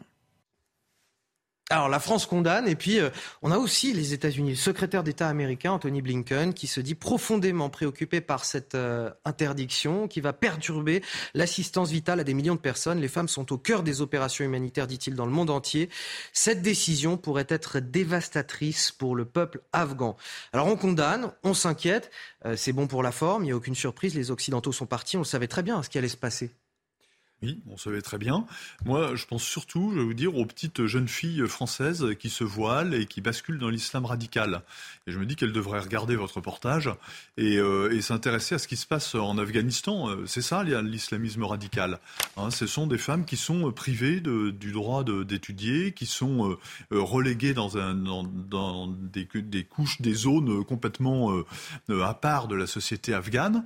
Et voilà un pays qui applique euh, l'islam euh, radical de manière stricte. C'est un très bon exemple et, ça, devrait être un, comment dire, un, modèle, un contre-modèle euh, extrêmement efficace vis-à-vis de tous ceux qui sont tentés ou qui sont ce que vous, un épouvantail ou qui sont déjà tombés là-dedans. D'ailleurs, il y a un autre exemple. Le motif d'interdiction de l'université, c'est qu'elles étaient mal habillées. C'est ça qu'elles ne respectaient pas les règles des talibans. Mais vous avez un pays voisin qui est l'Iran où vous avez depuis trois mois un mouvement extraordinaire Femmes, Vie, Liberté, où suite à l'assassinat de Mme Amini, qui justement avait montré ses cheveux, une mèche de ses cheveux avait été tuée par la police des mœurs, ça a entraîné une véritable révolution qui est actuellement à l'œuvre en Iran, justement des femmes iraniennes contre le joug d'un État islamiste. Donc si vous voulez, ce qui se passe en Afghanistan, c'est terrible. C'est horrible. Et moi, je me souviens que lorsque les Américains se sont retirés à la va-vite au mois d'août 2021 euh, d'Afghanistan, la communauté internationale et beaucoup d'intellectuels français avaient dit Ah oui, mais les talibans qui viennent au pouvoir maintenant, ce sont des modérés. Vous voyez ce que c'est que les modérés Mais Aujourd'hui, ça à part s'indigner, maintenant, on ne peut plus rien pour, euh, pour l'Afghanistan. C'est fini, on est parti, les Occidentaux sont partis, les Américains sont partis. Je, crains, je, crains que vous ayez raison, Anthony, et malheureusement, c'est dramatique. Et, et l'Afghanistan, euh, euh, ça, ça, explique d'ailleurs aussi qu'on a énormément de demandes de, réfugiés afghans en France, en Allemagne, en Angleterre, parce qu'ils ils sont, ils sont très très nombreux. Mais oui, ça va être très très difficile de, de revenir. Et, et qui peut-on soutenir en Afghanistan? Pour offrir une alternative euh, aux talibans. Soutenir les femmes. Alors vous avez beaucoup de femmes afghanes qui sont réfugiées à l'extérieur, qui sont euh, des exilés politiques dans plusieurs pays. Peut-être qu'il faut les aider, les soutenir, leur donner des moyens de, résister à, encore une fois, à cette euh, politique moyenâgeuse. Allez, on finit avec les sports. Et hop, France par brise. En cas de bris de glace, du coup, vous êtes à l'heure pour votre programme avec France par brise et son prêt de véhicule. Jour de réveillon, le top 14 enfile son plus bel habit de lumière à la Défense Arena. Le Stade français 4 se déplace sur la pelouse du Racing 2 En guise de cadeau à décrocher, la place de Dauphin du Stade toulousain. Pendant 25 minutes, Racing Men et Parisien se neutralisent. Russell et Second inscrivent au pied les points de leur équipe. C'est finalement le Stade français qui accélère le premier, d'abord avec l'essai du capitaine Romain Briat. Paris qui creuse même l'écart quelques minutes plus tard.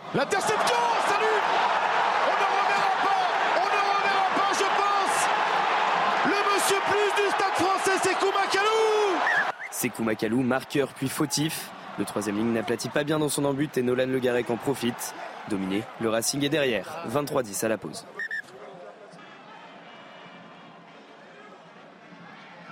Il sera dessous, Léo Barret gêné. Et en deux temps, il récupère Il va marquer le troisième essai du Stade français Le deuxième essai en championnat pour l'arrière de 20 ans cette saison. Après cinq défaites de rang contre le Racing, le Stade français entrevoit la fin de la série. Les ciels blancs s'agacent, la partie se tend. Monsieur Rénal distribue trois cartons jaunes. Et en supériorité numérique, Paris inscrit même l'essai du bonus offensif Lester Etienne, Lester Etienne qui va marquer en point, déstabilisé, déséquilibré, et qui marque l'essai, le quatrième essai pour le Stade français. Paolo Dogou conclut le bel après-midi parisien. Score final 48 à 10. Le Stade français inflige au Racing sa première défaite à domicile de la saison et prend la deuxième place à son adversaire du jour. Et hop, France par brise. Malgré votre bris de glace, du coup, vous étiez à l'heure pour votre programme avec France par brise et son prêt de véhicule.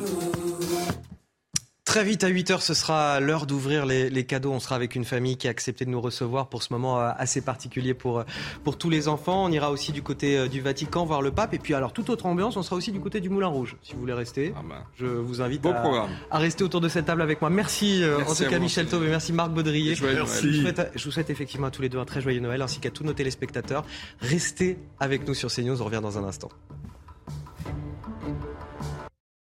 Retrouvez votre météo avec Switch, votre opérateur mobile, fournisseur et producteur d'électricité. L'énergie est notre avenir, économisons-la. Plus d'informations sur chez switch.fr.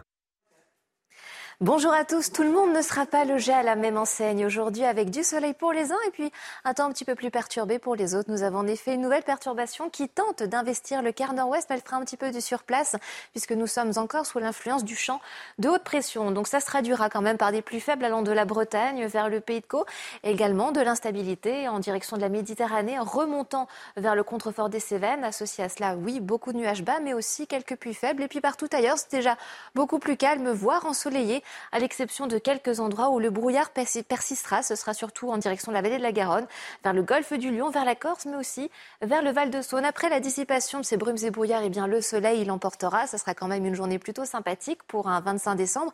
Et donc, dans l'après-midi, eh cette perturbation, elle tentera euh, de s'évacuer progressivement par euh, l'est, mais nous aurons quand même quelques puits faibles qui circuleront encore vers les Hauts-de-France en direction du Cotentin. Toujours l'instabilité vers la Méditerranée qui remontera progressivement jusqu'au massif central en fin d'après-midi, début de soirée. Vous remarquerez également le vent qui souffle de manière sensible, hein, quand même 70 km heure. Mais ce vent, eh bien, il va apporter de la douceur. Regardez au lever du jour, déjà 9 à 10 degrés le long de l'Atlantique, 10 degrés également vers l'île de France, 10 degrés pour la région PACA. Et donc, dans l'après-midi, la douceur restera de mise. Je vous rappelle que nous sommes très au-dessus des normales de saison dignes d'un mois d'octobre.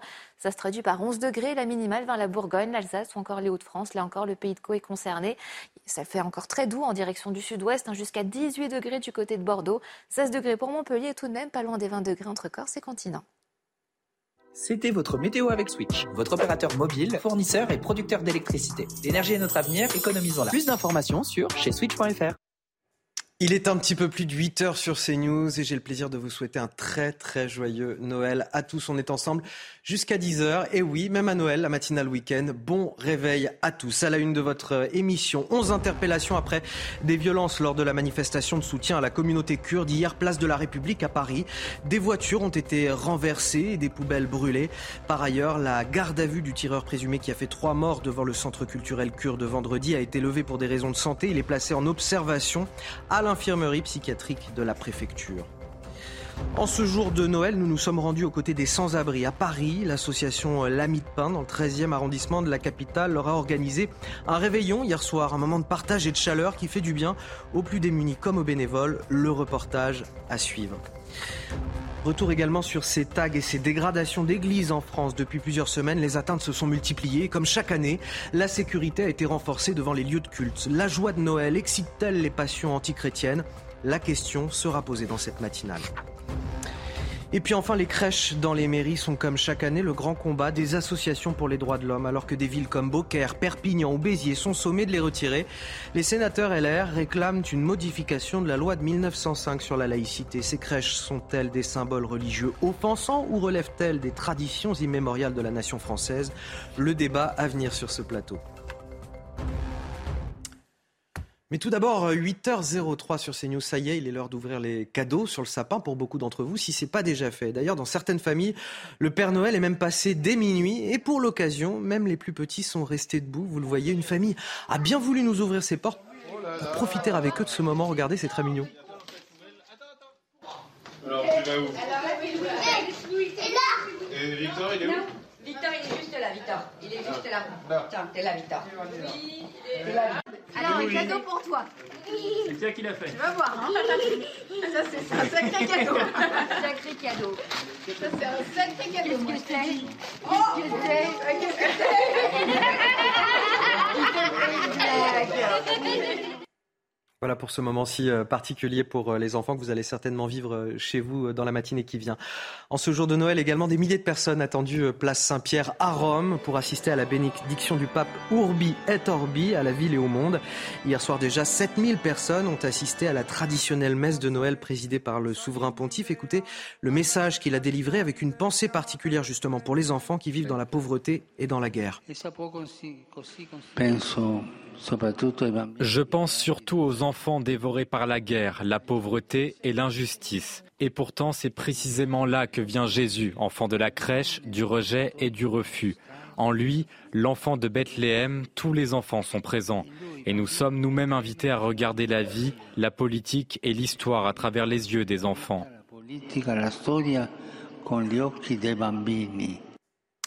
À Noël, il y a les euh, messages de paix du souverain pontife et puis euh, dans sa propre famille, parfois pour avoir la paix au repas de Noël, il y a des sujets à éviter. Quels sont donc ces sujets que vous n'aborderez pas en famille tout à l'heure à, midi? On vous a posé la question, regardez.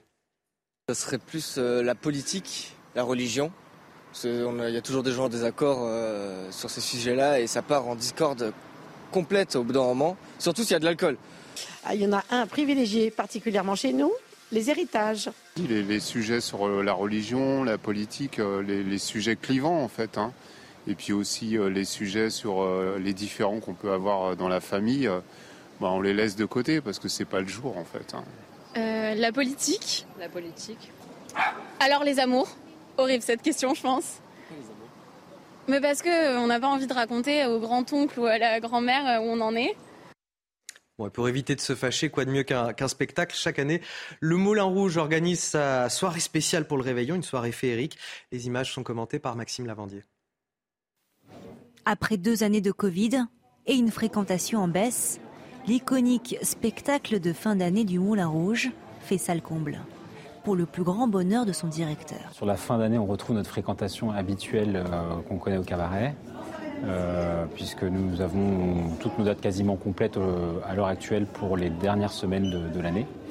En coulisses, c'est l'heure des dernières retouches pour Mathilde Tutio, l'une des danseuses du cabaret. Cette soirée est particulière pour toutes ces danseuses éloignées de leur famille pendant les fêtes. C'est extrêmement chaleureux, je dirais, et euh, ça, ça nous permet de retrouver l'esprit de famille parce que on passe toutes et tous Noël au Moulin Rouge. Le public est installé, le spectacle peut commencer.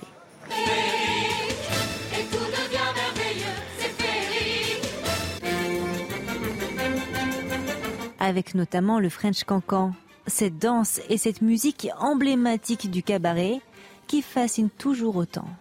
Pour moi, c'est féerique, tout simplement. C'est un beau spectacle, très beau spectacle, magique, splendide, il n'y a pas de mots ça embellit les, les, les, joies de, Noël et des fêtes de fin d'année. Une féerie qui se poursuivra jusqu'au 3 janvier prochain. Allez, joyeux Noël à tous. Dans un instant, on se retrouve sur CNews et sur Europe 1 pour Face à Bigot avec Guillaume Bigot. Bonjour, bon réveil à tous C'est un très joyeux Noël. Si vous nous rejoignez sur CNews et sur Europe 1, 8h10, c'est l'heure de Face à Bigot, 45 minutes d'analyse de l'info avec Guillaume Bigot, politologue. Bonjour Guillaume et un très joyeux Noël à vous également. Très joyeux Noël à vous et à tous ceux qui nous écoutent et qui nous regardent sur Europe 1 et sur CNews. Alors on aura évidemment des, sujets liés à Noël à aborder euh, ensemble euh, dans ces 45 minutes, mais tout d'abord l'actualité. On va commencer avec cette manifestation qui a dégénéré hier à Paris. La communauté kurde euh, s'est rassemblée place de la République en hommage aux trois personnes tuées la veille par un individu aux motivations racistes. Les échauffourées ont débuté en début d'après-midi. Plusieurs voitures ont été renversées, des poubelles brûlées. Des manifestants ont également jeté des projectiles sur les forces de l'ordre. Bilan, 31 policiers euh, ont été blessés, 11 personnes interpellées. Retour sur ces événements avec Célia Roth et Kinson. La communauté kurde s'est rassemblée place de la République à Paris. Dix ans après un triple assassinat, ce vendredi, trois militants kurdes ont été victimes d'une nouvelle fusillade dans le 10e arrondissement de Paris. 5000 personnes ont tenu à leur rendre hommage. Les prises de parole se sont succédées. Nous n'accepterons pas que Paris, terre d'accueil, que nos quartiers multiculturels, où tout le monde vit en harmonie, soit une terre qui fasse peur aux Kurdes. Vous êtes chez vous. Une heure après le début de la manifestation, Des affrontements ont éclaté à proximité de la place de la République. Des poubelles et des véhicules ont été renversés, puis incendiés. Des manifestants ont jeté des projectiles sur les forces de l'ordre qui ont répliqué par des tirs de gaz lacrymogène. Seulement une centaine de personnes ont pu rejoindre la place de la Bastille, point d'arrivée du cortège. Apparemment, il y a eu euh, des affrontements il y a un peu, un peu de temps, mais même nous, nous ne savons pas exactement. On parle d'un camion, d'une camionnette qui aurait, on ne sait pas, qui aurait proclamé certaines choses. Ce n'est qu'en fin d'après-midi hier que la tension est retombée place de la République. Au total, environ 800 agents des forces de l'ordre ont été mobilisés, une dizaine de Kurdes arrêtés et 31 policiers ont été blessés. Tout d'abord, Guillaume Bigot, un, mot sur la, virulence peut-être de ces euh, manifestants hier. Écoutez, ce n'était pas la trêve de Noël pour tout le monde apparemment, euh, et, pas, euh, et pas pour ces manifestants. Donc, quelle que soit la sympathie qu'on peut avoir pour, je dirais, le destin historique vraiment tragique du peuple kurde, même ce qu'il arrive en, particulier aujourd'hui euh, du côté des dans, la, zone qu'on appelle le Rojava, qui est contrôlée par les Kurdes et qui sont actuellement euh, sous la double pression euh, de la Turquie, d'Erdogan et des groupes islamistes qui se reforment à cette occasion. on comprend donc leur anxiété, leur, leur colère, mais Écoutez, ça, tout, rien de ce qu'on a vu, de ce qu'on a entendu ne, ne va. Et puis, c'est pas une communauté qui est connue aussi pour ses violences euh, du tout. Elle ne pose pas de problème particulier, la communauté kurde en France. Euh, des, la, la, le Paris ou la France multiculturelle avec des communautés et les Kurdes sont chez eux, ça ne va pas du tout. Je rappelle, en France, en République, il n'y a pas de communauté. La République, la France, notre nation connaît à la fois des citoyens, et connaît des étrangers qui sont soit des touristes, soit des gens euh, qui ont des titres de séjour, soit des gens, c'est le cas de beaucoup de ces Kurdes, qui ont le droit d'asile. C'est l'honneur de la République d'ailleurs, et je pense que dans le cas des Kurdes, on parle souvent du détournement à des fins économiques du droit d'asile pour l'immigration économique, mais là ce sont vraiment des gens qui bénéficient à juste titre du droit d'asile. Ils sont protégés en tant qu'individus parce qu'ils sont menacés dans leur pays, et il n'y a pas de communauté kurde. Et les Kurdes, je le répète et je le dis avec force, ne sont pas chez eux en France. Il faut bien que tout le monde l'entende. Les Kurdes sont protégés par la République française. Ils ne sont pas chez eux en France. S'ils ne sont pas d'accord avec la politique étrangère de la France, c'est une chose. Ils ont le droit de ne pas être d'accord, ils ont le droit d'être en colère. Après tout, je suis même d'accord avec eux. Je pense que la politique étrangère de la France, la complaisance dont elle fait montre à l'égard de la Turquie, pour ne pas parler de l'OTAN, et de ce qui se passe dans la Syrie, moi aussi ça me choque. Mais je, je précise que quand vous dites que les Kurdes ne sont pas chez eux en France, ce n'est pas une manifestation d'hostilité à l'égard de des, Kurdes qui sont là. Ah non, mais ça, je, précise. c'est le monde à l'envers. Parce que là, on a assisté à une manifestation d'hostilité de Kurdes à l'égard de la. J'entends bien, je précise votre propos. Euh, et là, c'est. Oui, mais vous savez, on en est là, Parce malheureusement. Que je vous connais aussi. donc je... Non, non, mais on en est là, on est obligé de.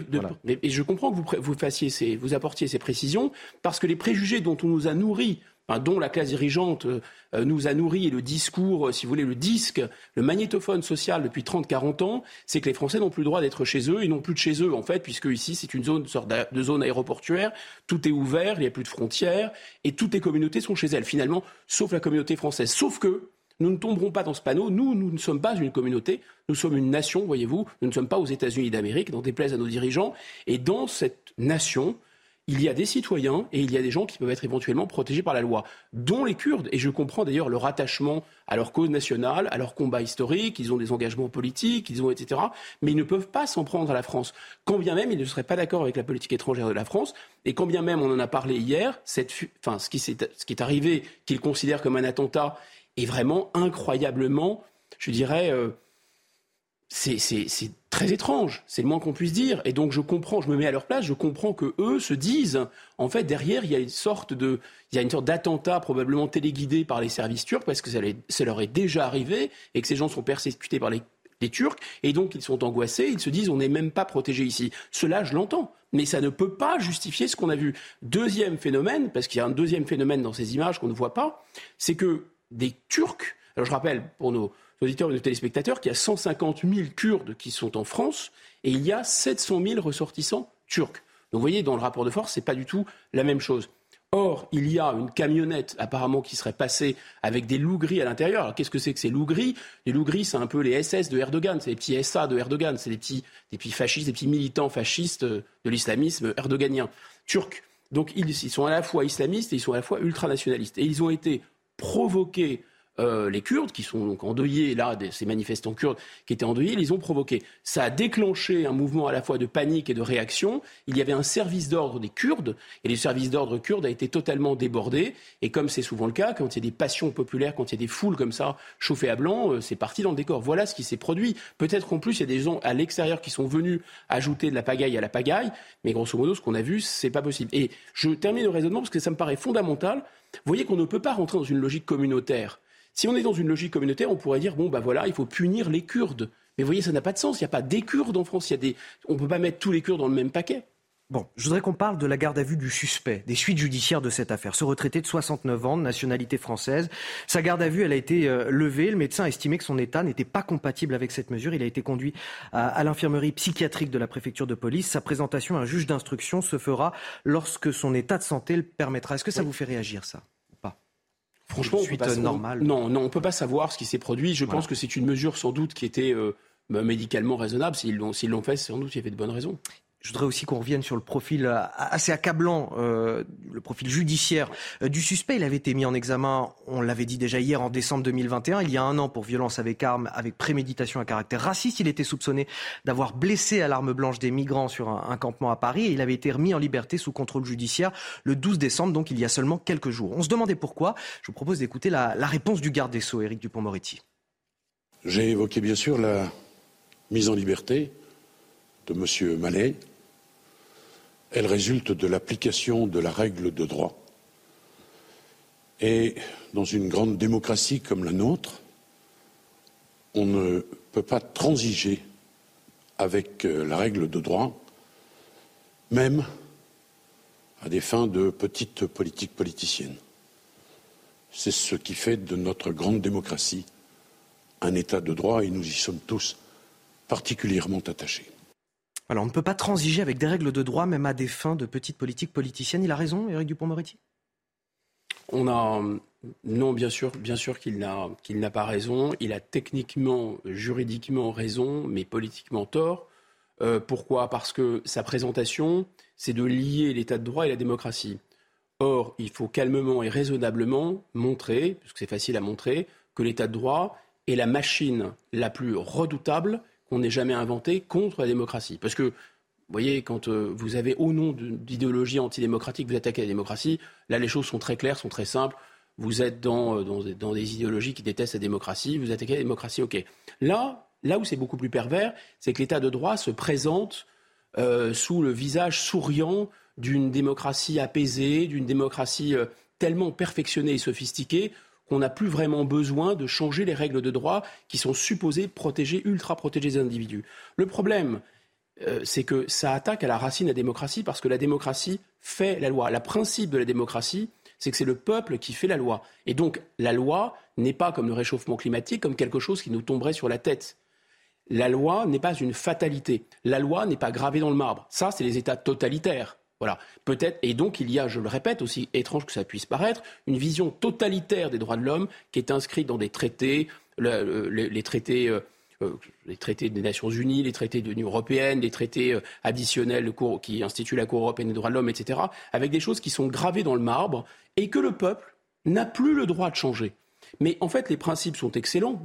Personne ne- n'est n'est contre les droits de l'homme, c'est pas le sujet. Simplement, une- une application stricto sensu de règles ultra protectrices des individus dans une société où la violence monte, ça ne va pas. Et là, on le voit à chaque fois. Et on le voit à nouveau. Et qu'est-ce que nous dit M. Dupont-Moretti Ce serait porter atteinte à la démocratie que de contester l'état de droit. À une grande démocratie, voilà. Ça veut dire qu'on ne peut plus discuter de ces règles de droit, en fait. Ça veut dire que donc, donc le droit, ce ne résulte plus de la démocratie. Et c'est là où est le problème, parce que je répète, c'est vraiment un, c'est plus qu'un coup de canif, c'est vraiment euh, empoisonner les sources de la démocratie. Voilà ce que fait M. Dupont-Moretti. Il donne du poison dans les sources de notre démocratie. Il, il avoue au peuple que nous ne sommes plus en démocratie, qu'il faut désormais obéir aux juges, qu'il faut désormais obéir aux traités et qu'on ne changera plus rien, que c'est une sorte de fatalité. Et là où c'est vraiment extrêmement gênant, c'est que il est pris la main dans le sac d'une certaine façon parce qu'on voit bien que l'application absolument, je dirais, ultra formaliste de ces règles ultra protectrices des individus aboutissent à des, tragédies comme celles qu'on a vues rue d'Anguin. Parce qu'encore une fois, c'est au nom de quoi? Par exemple, je vais vous donner, j'ai un peu enquêté. Donc euh, j'ai compris par exemple que cet homme n'était d'abord un pas dans un club de tir, contrairement à ce qu'on a dit. Ça au moins deux ans qu'il n'était plus dans un club de tir, mais il a été longtemps inscrit dans un club de tir. C'était vrai un pratiquant de tir sportif. Deuxièmement, il y a un fichier particulier en France qui s'appelle le FINIADA, le fichier national des personnes interdites d'acquisition et de détention d'armes. Or, cet homme n'était pas inscrit dans ce fichier. Pourquoi il n'était pas inscrit dans ce fichier? Respect de l'état de droit. Les magistrats n'avaient pas complètement réglé leur affaire, tranché leur affaire. Il avait fait appel. Oh, attention, Cour européenne des droits de l'homme, si on le cite d'autorité, un État néofasciste le sort du fichier. Bien sûr c'est de l'ironie, je caricature, je force trait, ça porterait une atteinte terrible à l'état de droit. Vous voyez, c'est ça le, problème, c'est que une idée sympathique comme les droits de l'homme, si elle est poussée de manière extrême dans ces derniers retranchements, ça devient une idéologie. Nous en sommes là. Et quand il parle de petite politique politicienne, il parle de qui? Sincèrement, à chaque fois, M. Dupont-Moretti, vous savez, il a, c'est un, c'est un très grand avocat pénaliste. Il a donc, euh, on appellerait ça des punchlines ici sur des plateaux télévisés, mais lui, c'est plutôt des effets de manche. Donc euh, voilà, il a, il a trouvé cet effet de manche. À chaque fois qu'il est en difficulté, il appuie sur un bouton et il parle de petite politique popole. La dernière fois, il parlait de la popole. Donc la prochaine fois, il va changer deux, trois mots. Il va peut-être changer l'ordre des sujets et verbes compléments. Mais grosso modo, voilà, c'est une défense mécanique qu'il a apprise par cœur. Écoutez, on va parler de Noël à présent, si vous le voulez bien, Guillaume Bigot, euh, sur euh, CNews et sur Europe 1. C'est aussi ce moment où les bénévoles se mobilisent davantage pour venir en aide aux, plus démunis, pour leur offrir un, moment, parfois de convivialité et de partage. Dans le 13e arrondissement, l'association La Mie de Pain a organisé un réveillon de Noël hier soir pour les sans-abri. On s'est rendu sur place, vous allez l'entendre, ça fait non seulement du bien aux participants, mais aussi aux bénévoles eux-mêmes. Le reportage est, est signé Dorine Jarnia, Cécilia Barotte. Coquille Saint-Jacques, dinde, pommes duchesse et gâteaux au chocolat, c'est le menu de réveillon qui a été offert à la mie de pain.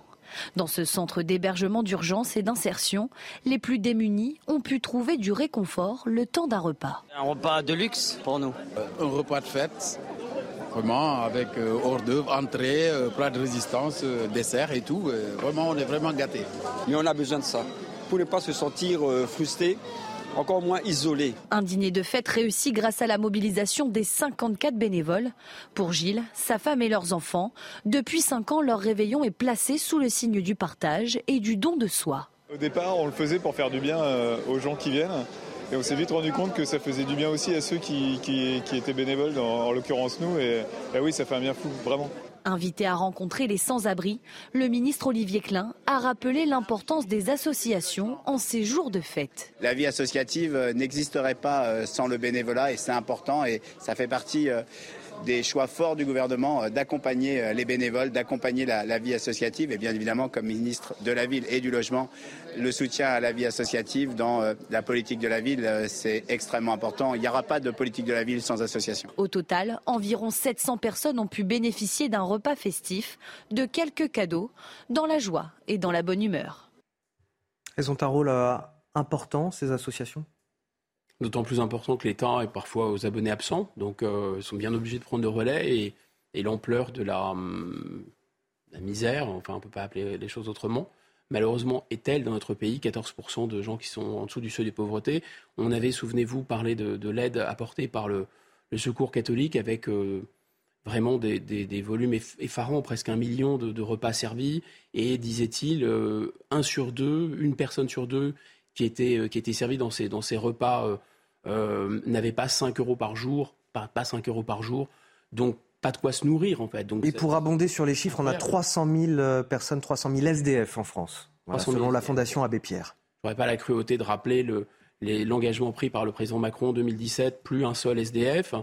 Euh, J'aurais pas non plus la cruauté de rappeler que euh, sur les 200 000 logements d'urgence qui avaient été créés euh, pour faire face à la situation de la pandémie, et encore une fois, pour complaire à Bruxelles, la première chose qui avait été faite, c'était de diminuer d'au moins 10% ces logements d'urgence.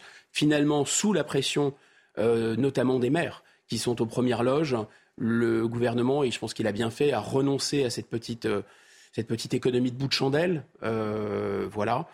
Et je ne sais pas si c'est suffisant, mais en tout cas, il y a encore malheureusement des gens très misérables dans la rue. Et je pense que le ministre a bien fait de passer un réveillon. C'était tout à fait sa place, le ministre de, du logement, Monsieur Klein. Et, alors, voilà, Olivier Klein qui, souligne le, travail exceptionnel des, associations. Il a bien raison. mais si ces associations existent, et vous l'avez souligné déjà un petit peu tout à l'heure, c'est aussi pour pallier un manque de, de, la part de l'État, un manquement de l'État. Est-ce que ça ne devrait pas être aussi à l'État de se soucier, soutenir cette population qui dort dans la rue? Écoutez, alors je comprends que l'État ne puisse pas tout, mais écoutez ce que dit Emmanuel Macron en, juillet 2017 sur les SDF, tout bah particulièrement, cette fameuse promesse. On l'écoute. La première bataille, c'est de loger tout le monde dignement. Je ne veux plus, d'ici la fin de l'année, avoir des femmes et des hommes dans les rues, dans les bois ou perdus. C'est une question de dignité, c'est une question d'humanité et d'efficacité là aussi. Mais je veux que partout où sont construits ces hébergements d'urgence qui permettent de les accueillir, il y ait les dispositions administratives qui, qui permettent de traiter leurs dossiers. Alors effectivement, l'État ne peut pas tout, mais en tout cas, là, il prétendait pouvoir, et il ne l'a pas fait. On a toujours 300 000 SDF dans la rue aujourd'hui.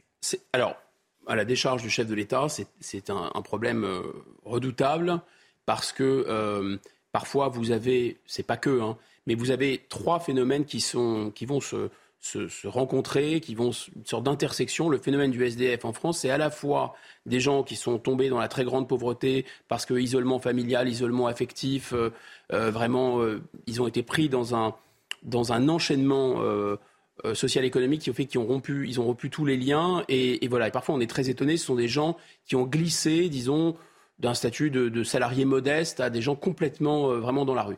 Deuxièmement, vous avez un phénomène qui est lié à l'immigration qui est vraiment très important, puisque c'est les fameux euh, euh, sans papier, sans, logement, etc., qui, sont, enfin, qui rentrent sur le territoire et qui ont rentré sur le territoire à une échelle, mais industrielle, sous Emmanuel Macron. Donc c'est pour ça que c'est très agaçant d'entendre ça, parce que euh, on parlait des 14% du taux de pauvreté en France, c'est 38% pour les étrangers. Et donc, quand vous faites venir énormément d'étrangers, fatalement, vous augmentez mécaniquement une partie de ce, de ce volant de, de sans-papiers. Et puis, enfin, vous avez une troisième catégorie que les gens qui travaillent dans la rue et qui viennent euh, porter secours à CSDF connaissent bien. C'est aussi le phénomène, enfin, ça révèle aussi euh, les, ratés de notre, notre politique de, psychiatrie. Parce qu'il y a des gens qui sont très grands. Alors, quand les gens sont dans la rue, ils peuvent devenir en très grande souffrance. Euh, ils sont en très grande souffrance en général psychique, mais il y a aussi des gens qui sont incapables de subvenir à leurs propres besoins pour des raisons psychiques. Et la psychiatrie, euh, par à la fois des idées à la mode, manque de budget, etc., a mis beaucoup de gens euh, hors de ces institutions dans lesquelles ils avaient une sorte d'encadrement et ils se retrouvent dans la rue. Voilà, c'est ça le phénomène des SDF. Donc moi, je, je pense que le président de la République, effectivement, il a été trop loin. Oui, c'est un peu démagogique peut-être de la part du chef de l'État de prétendre pouvoir régler ce problème-là en un an, alors que ce n'est pas réaliste, parce que des situations font qu'on ne peut pas tout régler. Je pense qu'à partir, enfin, je, pense que vous pourrez même retirer le un peu dans un peu démagogique.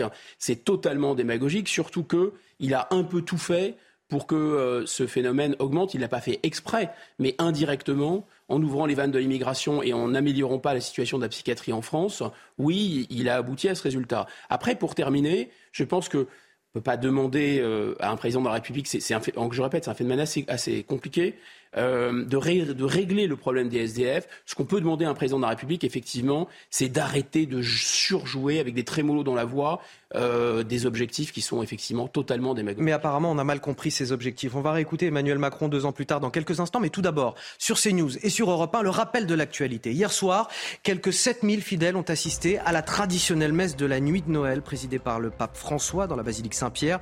Le souverain pontife qui souffre toujours de douleur aux genoux a prié pour les enfants dévorés par les guerres et la pauvreté et l'injustice.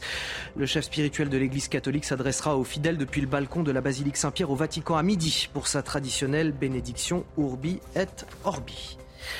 Trois morts, dont un enfant et onze personnes blessées. C'est le bilan tragique d'un carambolage cette nuit sur l'autoroute. La collision est survenue en, début de soirée sur l'autoroute A1 près d'Herbécourt dans la Somme, dans le sens Lille-Paris. Plus de 15 véhicules des sapeurs-pompiers ont été euh, mobilisés dans cet euh, accident. Et puis en Afrique du Sud, au moins 10 morts dans l'explosion d'un camion-citerne près de Johannesburg. Une quarantaine de personnes ont été blessées, dont la moitié sont dans un état grave. Des vidéos amateurs circulant sur les réseaux sociaux montrent l'explosion d'une énorme boule de feu sous le pont. Le camion-citerne était vraisemblablement trop haut pour passer à cet endroit. Le conducteur blessé a été hospitalisé. Et donc on parlait de cette promesse d'Emmanuel Macron en 2017 mhm. de régler euh, ce problème des personnes sans abri en France et de trouver un, logement à, tout le monde. En tout cas, c'est ce qu'on avait compris de cette euh, promesse. Là, soudainement, en 2019, deux ans plus tard, retournement de veste, ça ne concernait en fait que les demandeurs d'asile à la rue. Écoutez. Je n'ai pas dit en juillet 2017 et je n'ai pas pris l'engagement de campagne d'avoir zéro SDF. J'entends beaucoup de gens qui disent ça. C'était en juillet 17. Donc je n'ai pas pris cet engagement de campagne et je n'ai pas dit ça même en tant que président. J'ai eu à Orléans un mot sur les personnes demandeurs d'asile qui étaient dans la rue et les bois. Et donc j'ai dit que je souhaitais que toutes ces personnes soient accueillies. Et donc c'était un propos que j'avais sur la réforme justement de nos règles d'immigration. Bon, comme souvent dans la Macronie, on a mal compris. C'est-à-dire, c'est assez classique euh, pour un, pour un homme politique de, je dirais, d'être mis face à ces contradictions, etc. En général, euh, ils ont des, techniques, hein, parce qu'ils sont très rodés au plan de la rhétorique, pour euh, passer à autre chose, pour voilà. Là, ce qui, ce qui, est vraiment caractéristique du chef de l'État, et ça me, ça me peine de dire ça, parce que j'ai beaucoup de respect pour la fonction, c'est le caractère effronté. C'est-à-dire, vous êtes pris la main dans le sac, et vous dites oui, ma main est dans le sac, mais je n'ai jamais mis la main dans le sac. Oui, oui, elle est bien dans le sac, mais je vous le dis droit dans les yeux, ma main n'est pas dans le sac. Ça, c'est un problème. Ça, c'est véritablement un problème. Moi, je ne sais pas. Si vous voulez, les, exemples de ce type s'accumulent tellement que malheureusement, la fonction présidentielle et l'autorité présidentielle et l'autorité de l'État est vraiment affaiblie par ce genre de comportement. Je ne sais pas si quelqu'un peut le dire à M. Macron, son entourage, mais moi, j'ai retrouvé ça, c'est complètement fou. Euh, il y avait une communication euh, qui a été euh, faite autour de la visite, euh, vous en souvenez sûrement, du président Macron à Vladimir Poutine. Et personne ne peut contester euh, l'opportunité de cette visite parce que franchement, ça se tentait, c'était visite de la dernière chance, etc.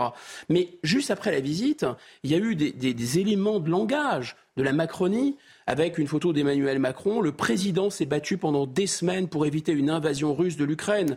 Aujourd'hui, virgule, l'armée de Poutine recule. Macron, virgule, c'est l'Europe et la paix à ce stade, ça devient orwellien, dire que, la guerre, c'est la paix. Vous voyez, ça n'a plus de sens. Et je pense que là, comme la pénurie des masques, comme plein de choses, le, chef de l'État gagnerait euh, parce qu'en en fait, il pense sans doute, vraiment, je, je, fais ce crédit, il croit sans doute que ne jamais admettre la moindre vulnérabilité, la moindre faille, de ne jamais voilà, ça serait abîmer son autorité personnelle, abîmer l'autorité d'État. Je pense rigoureusement l'inverse. Je pense qu'au contraire, un président qui dirait écoutez, j'ai fait ce que j'ai pu, ça n'a pas fonctionné.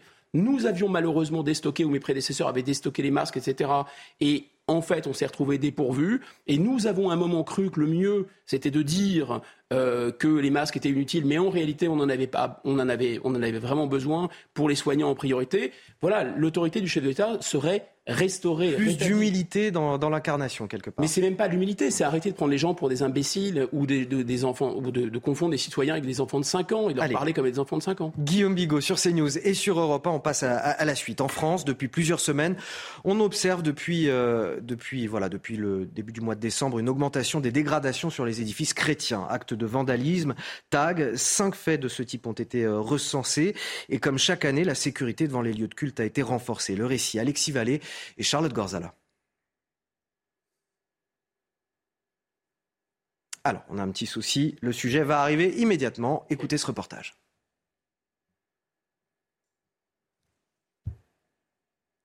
Bon, alors, on va, je vais vous poser la question, on écoutera le reportage dans un petit instant.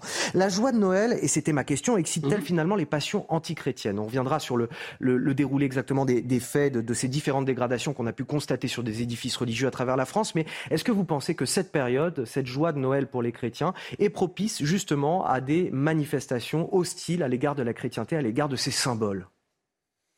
Je dirais pas ça. Je dirais que malheureusement, il y a euh, une présence sur le, sur le territoire et une menace spécifique sur le territoire qui est celle du, djihadisme, c'est-à-dire la version euh, armée et, sanglante du, de l'islamisme, qui est déjà lui-même bien implanté, et que pour chaque grande fête religieuse, euh, y compris d'ailleurs des, fêtes musulmanes, mais surtout les, les grandes fêtes juives et les grandes fêtes chrétiennes, oui, on sait que c'est une fenêtre de vulnérabilité. D'ailleurs, l'État renforce ses dispositifs de protection, etc. Ça, c'est dû vraiment au comportement euh, qu'on peut observer euh, sur le long terme maintenant, parce que le djihadisme, c'est une affaire euh, qui a, qui a maintenant plus de 50 ans. On voit, on voit comment ça fonctionne et ça a fonctionné. Donc oui, il y a, une, vigilance particulière. Maintenant, je pense qu'il faudrait faire la part entre des, des actes qu'est-ce qu'on appelle les actes anti-chrétiens? Comme qu'est-ce qu'on appelle les actes anti-musulmans bah, Vous savez quoi, Guillaume Bigot? On a retrouvé le reportage. on va l'écouter. Illustration de ce phénomène. Donc, je le disais, actes de vandalisme, tag. Cinq faits de ce type ont été recensés au mois de décembre. Le reportage est signé Alexis Vallée, Charlotte Gorzala. Les actes antichrétiens se sont multipliés en cette fin d'année. Jeudi, c'est l'église Sainte-Anne d'Arvor à Lorient qui a été victime de vandalisme. Plusieurs statues en plâtre ont été brisées, la crèche détruite et des cierges projetés au sol. La scène s'est déroulée en plein jour, alors que l'édifice était vide. Lundi soir, église Saint-Roch à Paris, des tags insultants ont été inscrits sur la façade et sur la porte. Des inscriptions qui ont depuis été nettoyées par les services de la mairie et une plainte a été déposée. Lundi également, l'église Saint-Maclou de Rouen a été dégradée. Deux étudiants de 18 ans, décrits comme fortement alcoolisés, ont escaladé le toit, poussant un pinacle qui s'est brisé en tombant sur la chaussée. Depuis le début du mois, des actes de vandalisme ont aussi été enregistrés à Ambert, dans le Puy-de-Dôme, ou encore à Nice, et ce malgré la présence renforcée des forces de l'ordre aux abords des lieux de culte, particulièrement surveillés en cette période de Noël. Alors, qui attaque, qui en veut à la chrétienté? Parce qu'on parlait d'islamisme euh, radical, mais il y a aussi euh, euh, l'anarchisme, il y a aussi l'extrême gauche, il y a aussi la bêtise, parfois tout simplement la bêtise. Non, mais c'est vrai, il y a tout un tas de raisons. Qui en veut exactement à la, chrétienté? Je, pense que euh, il y a toujours, y a toujours des gens qui, euh, quand, quelque chose est, sacré, euh, il y a des gens qui ont envie de, de désacraliser. il y a des, des comment la volonté de la volonté de, choquer et ça peut partir de d'enfants, d'adolescents euh, jusqu'à euh, des militants, effectivement, de l'anarchisme ou autre, c'est possible. Mais grosso modo, ce qui est très important, et je pense qu'on a toujours ce réflexe, quelles que soient euh, les manifestations de haine djihadiste, on est tellement saisi, on est tellement saisi d'effroi et on est tellement dans une société qui est quand même relativement apaisée, dans laquelle il y a des tensions, bien sûr, mais on n'égorge pas les gens comme ça pour un rien. on est saisi d'effroi et donc on cherche en permanence d'une certaine façon, pas se raccrocher euh, aux branches ou à des choses connues, mais on essaye de, peut-être inconsciemment, de limiter l'extraordinaire brutalité, l'extraordinaire irruption de cette violence. Et donc, on, cherche à renvoyer des renvois dos à dos. Alors, c'est typique pour. Euh, alors, oui, il y a aussi une violence d'extrême droite. Oui, il y a aussi la violence euh, des gens qui sont des laïcards forcenés, etc. Tout ça, ça existe. Mais en réalité, on compare des choses qui sont absolument incomparables. Des tags dans une église, ce n'est pas acceptable. Euh, abîmer une église ou abîmer une synagogue ou abîmer euh, euh, une mosquée ou des choses qui sont sacrées, ça ne va pas, c'est pas du tout acceptable. S'en prendre à des tombes aussi, c'est totalement odieux et inacceptable, c'est grave. Mais, de mon point de vue en tout cas, ce n'est pas de même nature que d'aller égorger un prêtre. Ce n'est pas de même nature que d'aller égorger des femmes parce qu'elles sont dans une cathédrale. Ce n'est pas de même nature que de coller une balle dans la tête d'une petite fillette à la sortie d'une école parce qu'elle est juive. Ce n'est pas de même nature que euh, voilà encore de tuer le père euh, euh, le père Olivier Maire en 2021. On en convient. Si vous voulez, or or je pense que la violence anti, enfin le ressentiment contre l'Église chrétienne en France il n'est pas si fort que ça. Si on était à l'époque de 1905, vous voyez la tension euh, qu'il y avait entre, euh, entre la République et, et l'Église en 1905, elle était vous m'offrez une transition euh, parfaite sur la prochaine question que je voulais vous poser. Faut-il modifier la loi de 1905 sur la laïcité? Pourquoi je vous pose cette question? Parce qu'une vingtaine de sénateurs, les républicains, ont déposé une proposition de loi en ce sens pour permettre finalement aux mairies qu'ils souhaitent d'installer des crèches de Noël dans leurs enceintes. Récemment, des décisions de justice ont ordonné à, à certaines de ces mairies de retirer leurs crèches. Je pense à Perpignan, Beaucaire, Béziers. Des mairies administrées par des élus du Rassemblement national ou proches du Rassemblement national. Les explications Valentine Leboeuf et Kinson. Le berger, l'âne et les rois mages ont aussi leur place en mairie. C'est l'avis d'une vingtaine de sénateurs LR. Ils proposent dans un communiqué de modifier la loi sur la laïcité de 1905 sur la séparation des églises et de l'État. Objectif, préserver les crèches de Noël. Une initiative qui ne fait pas l'unanimité. Une mairie, elle est ouverte à, tous les citoyens, quelle que soit leur, leur confession religieuse, ou quand bien même ils n'auraient pas de, de, de confession religieuse. Et donc, je ne vois pas l'intérêt d'aller mettre un, objet religieux. Je ne veux pas qu'on fasse de cet objet-là un objet de lutte identitaire. Les auteurs du communiqué estiment que les crèches sont des symboles culturels et non cultuels, et qu'elles font partie des traditions immémoriales de la nation française. Selon la députée de l'Hérault Emmanuel Ménard, la crèche fait partie du patrimoine historique. La France, c'est un, pays euh, d'histoire et de tradition chrétienne. Tous les ans, on a plus de 20 000 personnes euh, qui viennent, signer le livre d'or. Ça veut dire qu'il y en a beaucoup plus qui viennent visiter la crèche. Pour ces sénateurs LR, les crèches ne devraient pas être les seules exceptions à la règle, tout comme les galettes des rois, les santons, les œufs de Pâques et même les arbres de Noël. Alors Guillaume Bigot, la crèche, c'est un symbole excluant pour ceux qui ne seraient pas de confession chrétienne ou alors au contraire, est-ce qu'il s'agit d'un symbole culturel et de tradition immémoriale de la nation française? C'est vraiment le bal des tartuffes. Euh, je sais pas, je connais pas ce, ce, ce, monsieur élu centriste, mais je suis prêt à, parier que s'il y avait l'organisation par exemple, d'une soirée de rupture de jeunes, comme ça se fait dans beaucoup de municipalités en France, rupture de jeunes euh, de, de, la, de l'AFTAR, enfin des grandes, la, grande, euh, un peu le, point central de la, de la grande fête musulmane annuelle, il n'y verrait aucun mal. Si dans ses propres euh, écoles, il y avait, on, éliminait le port pour ne pas gêner les enfants musulmans ou proposer des repas alternatifs, hein, il n'y verrait aucun mal. Voilà, donc le problème est là, si vous voulez c'est que derrière cette volonté de sacraliser la loi de 1905, alors que je répète, il n'y a plus vraiment de tension entre d'un côté les laïcards, ou les gens hostiles à, l'Église, pour des raisons philosophiques, et l'Église catholique, et on peut même dire qu'il y a surtout le phénomène historique le plus central, c'est la euh, déchristianisation de la France, c'est que les églises sont vides, c'est plutôt ça le, phénomène central. Donc dire que maintenant euh, l'enjeu pour la société française, pour maintenir une vision, disons, un peu sacralisée d'ailleurs de la laïcité de la loi de 1905, qui est devenue une sorte de grand totem de la République, hein, euh, il faudrait chasser tout symbole religieux des mairies, alors même que parallèlement à ça, on essaye, et je pense que ce n'est pas idiot d'ailleurs, de s'ouvrir euh, à l'islam, de faire une place à l'islam, y compris dans les institutions, en disant bah voilà pourquoi, pourquoi les élus d'ailleurs ne participeraient pas, ils peuvent participer à une euh, à des cérémonies. C'est classique d'ailleurs. Vous, vous l'avez dit, j'ai le sentiment que les mairies, les mairies le font très bien en fait. Finalement, ce sont les plus proches des administrés. mais ça va pour les musulmans, mais ça ne va pas pour les chrétiens. Parce qu'en réalité, ce qu'on sent derrière, c'est la peur, c'est la tremblant du mouton, si vous voulez. Ces gens sont des lâches. Donc en fait, au lieu de dire que l'islam doit s'adapter à la République française, ils veulent que la République française s'adapte à l'islam, et donc ils veulent que la République française, d'une certaine façon, euh, se, se neutralise complètement, devienne inodore, incolore, invisible, qu'elle se coupe de son histoire. Bon, par ailleurs, une fois qu'on a dit ça, je pense qu'un peu d'œcuménisme ne fait pas de mal. De toute façon, je vais vous dire, tous les, les, les, jours fériés en France sont calqués sur un, sur un calendrier chrétien, qu'on le veuille ou qu'on ne le veuille pas, c'est une évidence. Euh, donc si on a euh, certains jours fériés en France, et, et si Noël est, un, est une période euh, qui n'est pas travaillée.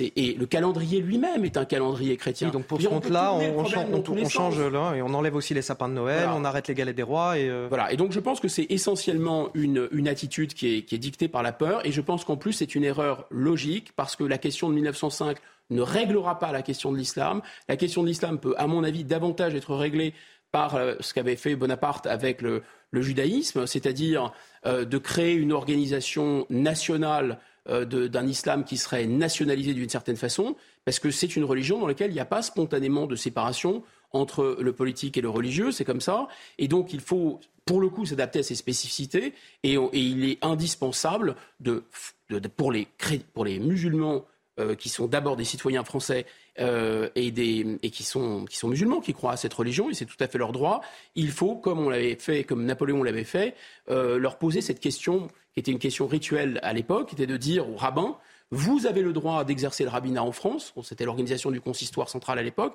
vous avez le droit de, de, de pratiquer le, euh, le judaïsme en France, mais si vous vous retrouvez face à un soldat euh, d'une armée étrangère qui est de confession juive, est-ce que vous défendrez votre drapeau, c'est-à-dire le drapeau français ou pas? Si la réponse était non, ils n'avaient pas le droit d'être rabbins. Voilà, je pense qu'il faudrait poser la même question. Et de plus, dans les synagogues, on bénit le drapeau français. Ça me paraîtrait une bonne mesure je dis bien d'obliger, hein, pas de négocier, de discuter, d'obliger à ce que dans toutes les mosquées de France, le drapeau français soit béni par les imams et par les fidèles. Là, là pour le coup, vous auriez vraiment une assimilation complète de l'islam à la France. Moi, ça ne me choquerait pas du tout, ça ne me choque pas que mes, concitoyens soient de religion musulmane. Ce qui me choque, c'est que euh, certains tortillent, euh, on va dire, on va rester poli, c'est le, le matin. Voilà, on a compris l'idée. Voilà, pour adapter la France à l'islam. Non, ça, ça ne va pas. Euh, Guillaume Bigot, face à Bigot sur CNews et sur Europe 1, il est 8h47. Le wokisme qui frappe encore aux États-Unis dans les universités. Vous allez me dire, Rien d'étonnant, on est aux États-Unis. Euh, mais vous le savez, cette culture woke, elle trouve des relais puissants en France, dans les universités aussi, dans les milieux associatifs. Et peut-être que bientôt, ce qui se passe à l'université de Stanford va nous arriver aussi chez nous. Et donc, Guillaume Bigot, que se passe-t-il dans cette université de Stanford? Elle a publié un glossaire dans lequel euh, l'usage de certains mots considérés comme offensants est interdit. Parmi ces mots, le mot américain. Pourquoi? Vous allez le découvrir un tout de suite. On marche un petit peu sur la tête. Écoutez ces explications de notre correspondante à New York, Elisabeth Guedel. À l'origine de la polémique, un projet du département informatique de l'université de Stanford de supprimer de son site web et de ses communications internes tout vocabulaire qui peut être blessant, voire insultant, hein, toute une série de mots classés en dix catégories, du racisme à l'homophobie, en passant par la catégorie langage imprécis. C'est celle-là qui est particulièrement critiquée aujourd'hui. On y trouve notamment le mot américain, il faut dire citoyen des États-Unis, pour ne pas exclure, estiment les auteurs, les autres pays du continent américain.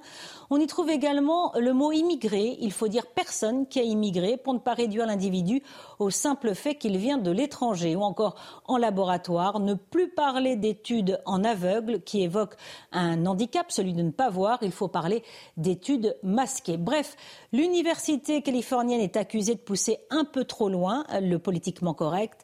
La direction de Stanford, elle, semble embarrassée d'avoir suscité autant de critiques et de moqueries. La liste en question n'est plus publique. Il faut désormais un mot de passe pour y accéder. Guillaume Bigot, le politiquement correct est poussé à l'extrême? Je reste sans voix. Euh, ils ont vraiment une imagination en la matière qui est, qui est, très, qui est vraiment illimitée. Je précise euh, pour nos auditeurs et nos téléspectateurs que le président de l'université a évidemment réagi cherche un petit peu à éteindre l'incendie. Il dit que ça concerne le site web et la communauté informatique de l'université, mais que ce n'est pas la politique de l'établissement. Voilà ce qu'il a précisé, ce qu'il a tenu à préciser face à la polémique. la communauté informatique, c'est peut-être insultant pour les gens qui travaillent dans l'informatique. Ils ne sont pas qu'informaticiens, etc., etc. Bon, euh, c'est un, une vraie, c'est une véritable, une véritable folie cette épuration lexicale. Euh, bon, bien sûr, c'est caractéristique euh, du totalitarisme. Les travaux d'Anna Arendt, il y avait un livre formidable d'ailleurs sur les sur le qui n'est pas d'Anna Arendt, mais sur le vocabulaire qui était utilisé pendant le Troisième Reich. Et on voyait bien que d'abord changer les mots, changer le sens des mots, euh, interdire certains mots, etc. C'est comme ça qu'on contrôle la pensée des êtres humains. Et donc, euh, normalement, dans une société libre, si vous voulez, euh, les, mots circulent librement. Il y a quelque chose de, de naturel parce que c'est n'est pas anodin les mots du tout. nous sommes tissé de mots. En fait, l'humanité, qu'est-ce que c'est? L'humanité, c'est on a doublé notre code génétique par un code culturel. Et ce code culturel, il est à base de mots, de mots écrits, de mots prononcés. Donc, voyez, pour n'importe quel pouvoir, même un petit pouvoir euh, wokiste, euh, euh, puritain, néo-puritain, wokiste d'une administration de, cette belle université qu'est Stanford, la volonté de contrôler les mots, oui, il y a quelque chose de totalitaire là-dedans. Contrôler les mots, c'est contrôler la pensée des, individus. Et dans une université où normalement on a la liberté universitaire en plus, c'est spécialement scandaleux. Deuxième chose, c'est important, on le souligne assez peu, c'est très important de comprendre que le wokisme vient des États-Unis. Et pourquoi il vient des États-Unis C'est pas du tout le fait du hasard. Mais parce que dans ce pays, il a été aussi créé par des fanatiques religieux. On l'oublie. Les fameux founding fathers, les, pères fondateurs des États-Unis, euh, euh, le Mayflower, tout ça, c'était des gens un peu l'équivalent du Mola Omar, etc. Euh, en version religieuse protestante, qui étaient chassés d'Angleterre et qui ont fondé les 15 colonies américaines. Il y avait beaucoup, beaucoup de fanatiques religieux. Et donc, la conception de la liberté religieuse aux États-Unis, c'est la liberté euh, chacun peut pratiquer son culte, etc. Et euh, il y a une grande liberté religieuse, c'est vrai, mais il y a aussi des tendances au fanatisme. Et il y a des tendances. c'est aussi un pays d'immigration et de communauté. Alors on va y venir, mais c'est des tendances au puritanisme. Et de temps en temps, dans l'histoire américaine, vous avez comme ça des espèces d'explosions.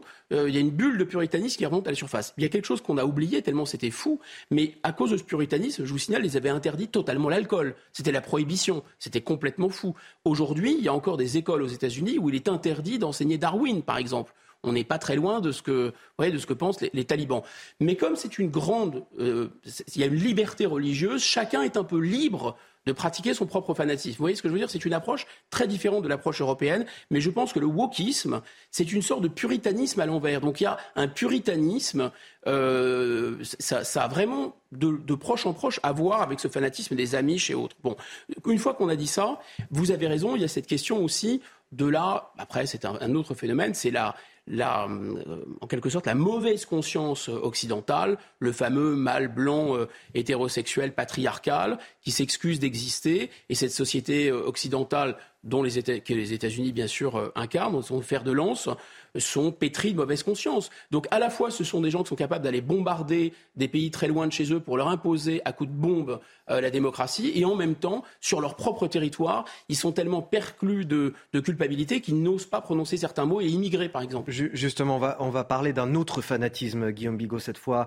en, Afghanistan, celui des talibans, qui interdisent désormais les femmes de travailler pour des ONG après des plaintes sérieuses, dit-il, concernant leur façon de s'habiller. L'aide humanitaire sur place est pourtant vitale pour des millions de personnes une annonce qui intervient quatre jours après l'interdiction faite aux femmes de suivre des cours à l'université, neuf mois également après leur avoir interdit l'accès à l'enseignement secondaire. Le récit, Kylian Salé et Kinson, on en discute juste après. De la colère pour certaines femmes, des larmes pour d'autres. Au pouvoir depuis un an et demi, les talibans restreignent une à une les libertés des femmes. Désormais, c'est l'enseignement supérieur. J'ai appris cette nouvelle aujourd'hui et j'ai ressenti des sentiments terribles. J'ai déchiré tous mes cahiers, car ce n'est pas une vie à vivre pour nous, car les talibans ne nous permettent pas de poursuivre nos études. Des gardes ont été déployés aux portes de cette université à Kaboul. Les étudiantes doivent rebrousser chemin et rentrer chez elles. Les talibans veulent laisser les femmes dans l'ignorance. La femme est faite pour euh, s'occuper euh, du foyer, pour s'occuper euh, du ménage au sens global du terme. Le savoir est gardé pour la, la jante masculine. Les talibans ont ordonné aux ONG de ne plus travailler avec des femmes en Afghanistan. La France condamne avec la plus grande fermeté cette décision. Donc l'Europe qui condamne, euh, le secrétaire d'État américain Anthony Blinken qui se dit profondément préoccupé par cette interdiction qui va perturber l'assistance vitale à des millions de personnes. On condamne, on s'inquiète. Bon, c'est un petit peu pour la forme quand même tout ça. On sait très bien qu'on ne peut plus rien faire maintenant pour l'Afghanistan. Écoutez, et puis on, s'attendait bien à ce que ce soit ce qui se passe. Il y a des gens très, très bien formés, très intelligents aux États-Unis. J'enfonce une porte ouverte ce matin, mais des gens de la CIA, du département d'État, euh, qui m'avait confié à l'époque où l'administration Bush avait décidé cette, euh, cette opération punitive. Euh, il m'avait dit on, espère, on espère vraiment que ces imbéciles ne vont pas s'installer sur le long terme en Afghanistan. ils ne savent pas où ils mettent les pieds. effectivement, voilà, enfin, c'est malheureusement le scénario qui s'est déroulé, c'est-à-dire qu'à coup de, millions et de millions de, TNT, on a essayé d'installer des McDonald's, et euh, des, enfin, un modèle américain, disons, euh, des supermarchés, euh, des, des universités, la laïcité à l'américaine, etc., en Afghanistan. L'Afghanistan, je vais essayer de ne pas faire trop de raccourcis historiques, mais disons que le Xe siècle en France, le moment où, où Hugues Capet prend le, le pouvoir, si j'ose dire. Enfin, on va, on va démarrer la, la, la, dynastie capétienne en France. Alors, rappelez-vous qu'on a une minute quarante. Hein, J'accélère très très vite, vous allez voir. C'est très simple. Il n'y a pas d'État. Il n'y a pas d'État. Il y a euh, des petits chefs féodaux partout. Euh, la religion est partout. Euh, les gens ne peuvent pas imaginer penser en dehors de la religion. Bon, imaginez qu'à ce moment-là, l'OTAN ait été bombardée la France du Capet et l'ait obligée à se mettre à jour, à adopter le, vocabulaire wokiste de Stanford. Enfin, je caricature à peine. Je veux dire, c'est un tête à queue historico-religieux qui est complètement fou. Mais ça veut dire qu'aujourd'hui, on est condamné aux postures, finalement, à dire c'est mal, c'est pas bien. Voilà, on ne peut rien faire et on ne peut plus, on ne peut plus agir. Est-ce qu'il faudrait, euh, est-ce qu'il faudrait agir? Non, il, non mais il ne faut pas oublier que tout de même Ben Laden était hébergé par le régime taliban euh, en Afghanistan et c'était assez légitime pour les États-Unis d'aller, disons, détruire les camps d'Al-Qaïda, mais il fallait qu'ils en repartent évidemment rapidement parce que c'est un pays qui n'a pas d'État à proprement parler, qui a des communautés euh, ethniques et qui vit, euh, je dirais, euh, à, à, 800, enfin, psychologiquement, même pas à l'époque du Capet. Quoi. Donc ça n'a aucun sens de vouloir y imposer des normes occidentales, absolument aucun. Surtout qu'ici en Occident maintenant, on, tolère des mœurs afghanes. C'est ça qui est fou. Guillaume Bigot, face à Bigot sur CNews et sur Europe On arrive à la fin de notre échange. Euh, malheureusement, Guillaume, ça passe très vite. Euh, un mot pour vous rappeler que Sonia Mabrouk reçoit tout à l'heure sur CNews et sur Europe 1 dans le grand rendez-vous euh, Pierre Manant, philosophe, directeur des études honoraires de l'EHESS, l'école des hautes études en sciences sociales. Vous restez avec nous euh, sur CNews en ce jour de Noël. La matinale week-end continue et pareil sur Europe 1. C'est l'heure de retrouver Léna Monnier. C'est arrivé demain. Excellent Noël à tous sur CNews et sur Europe 1. Retrouvez votre météo avec Switch, votre opérateur mobile, fournisseur et producteur d'électricité. L'énergie est notre avenir, économisons-la. Plus d'informations sur chez switch.fr.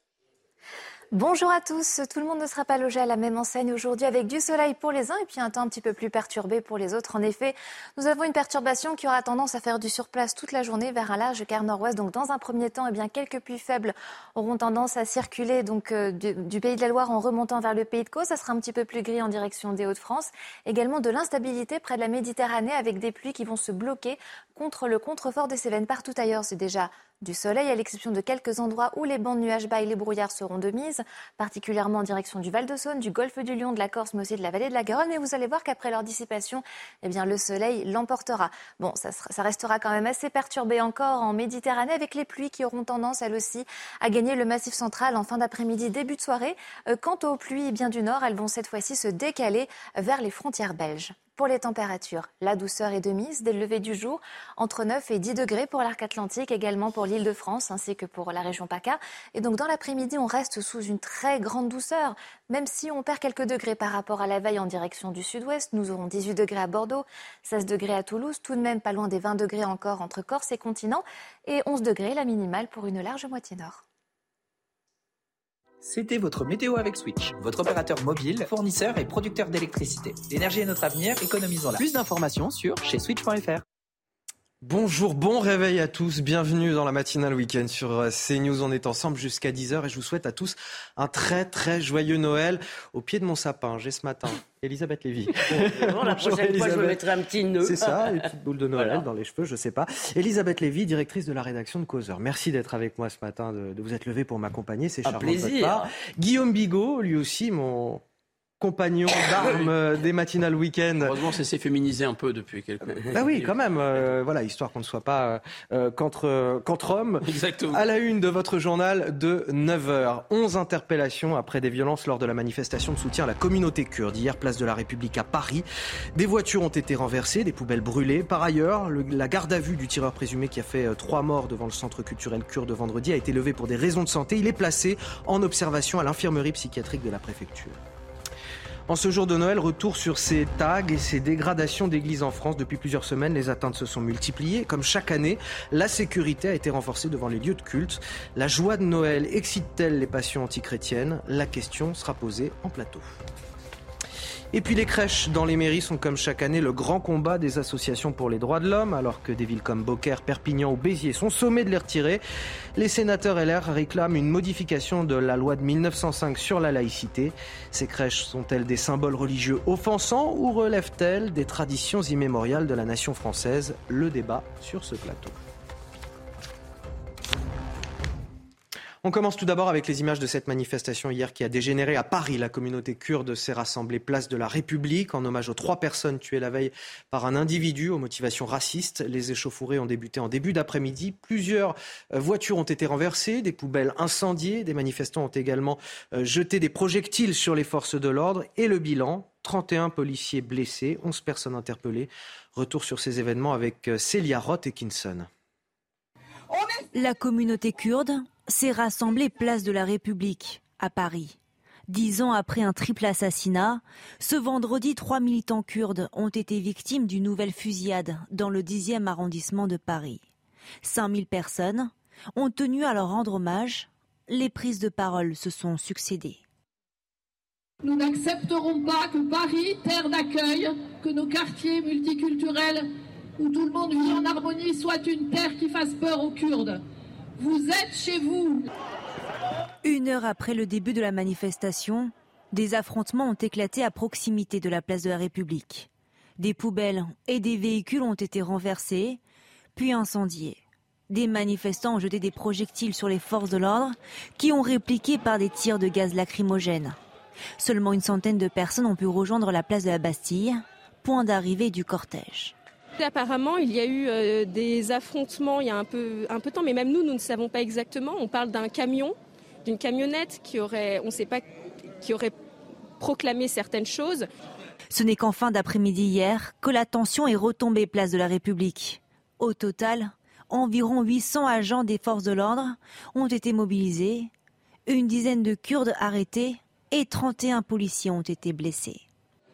Des violences inacceptables, Elisabeth Lévy? Mais un jour, euh, des historiens se demanderont comment la France est devenue ce pays, si vous voulez, qui tend l'autre joue en permanence, qui dit à des gens qui cassent, vous êtes chez vous. Oui, on est chez soi, ça, on est, ils sont chez eux peut-être quand ils sont euh, dans Non, une ils sont petite- chez nous, Elisabeth. Non, mais ils sont chez nous, ils sont aussi chez eux puisque nous les accueillons. Je veux dire, il n'y a pas de... Attendez, pardon. Guillaume. En tant qu'individu. Pardon, Guillaume. En tant qu'individu. Oui, pardon, Guillaume. Si Pardon, ça vous ennuie pas, je vais aller au bout. je vous en prie. Donc, ils sont euh, certainement chez eux s'ils sont en situation légale, mais ils doivent respecter euh, le pays qui les accueille. Simplement, je ne vois pas comment ils respecteraient un pays qui n'est pas, qui ne se fait pas respecter, qui les policiers n'étaient pas présents euh, visiblement, hein, parce que surtout il fallait pas énerver ces manifestants.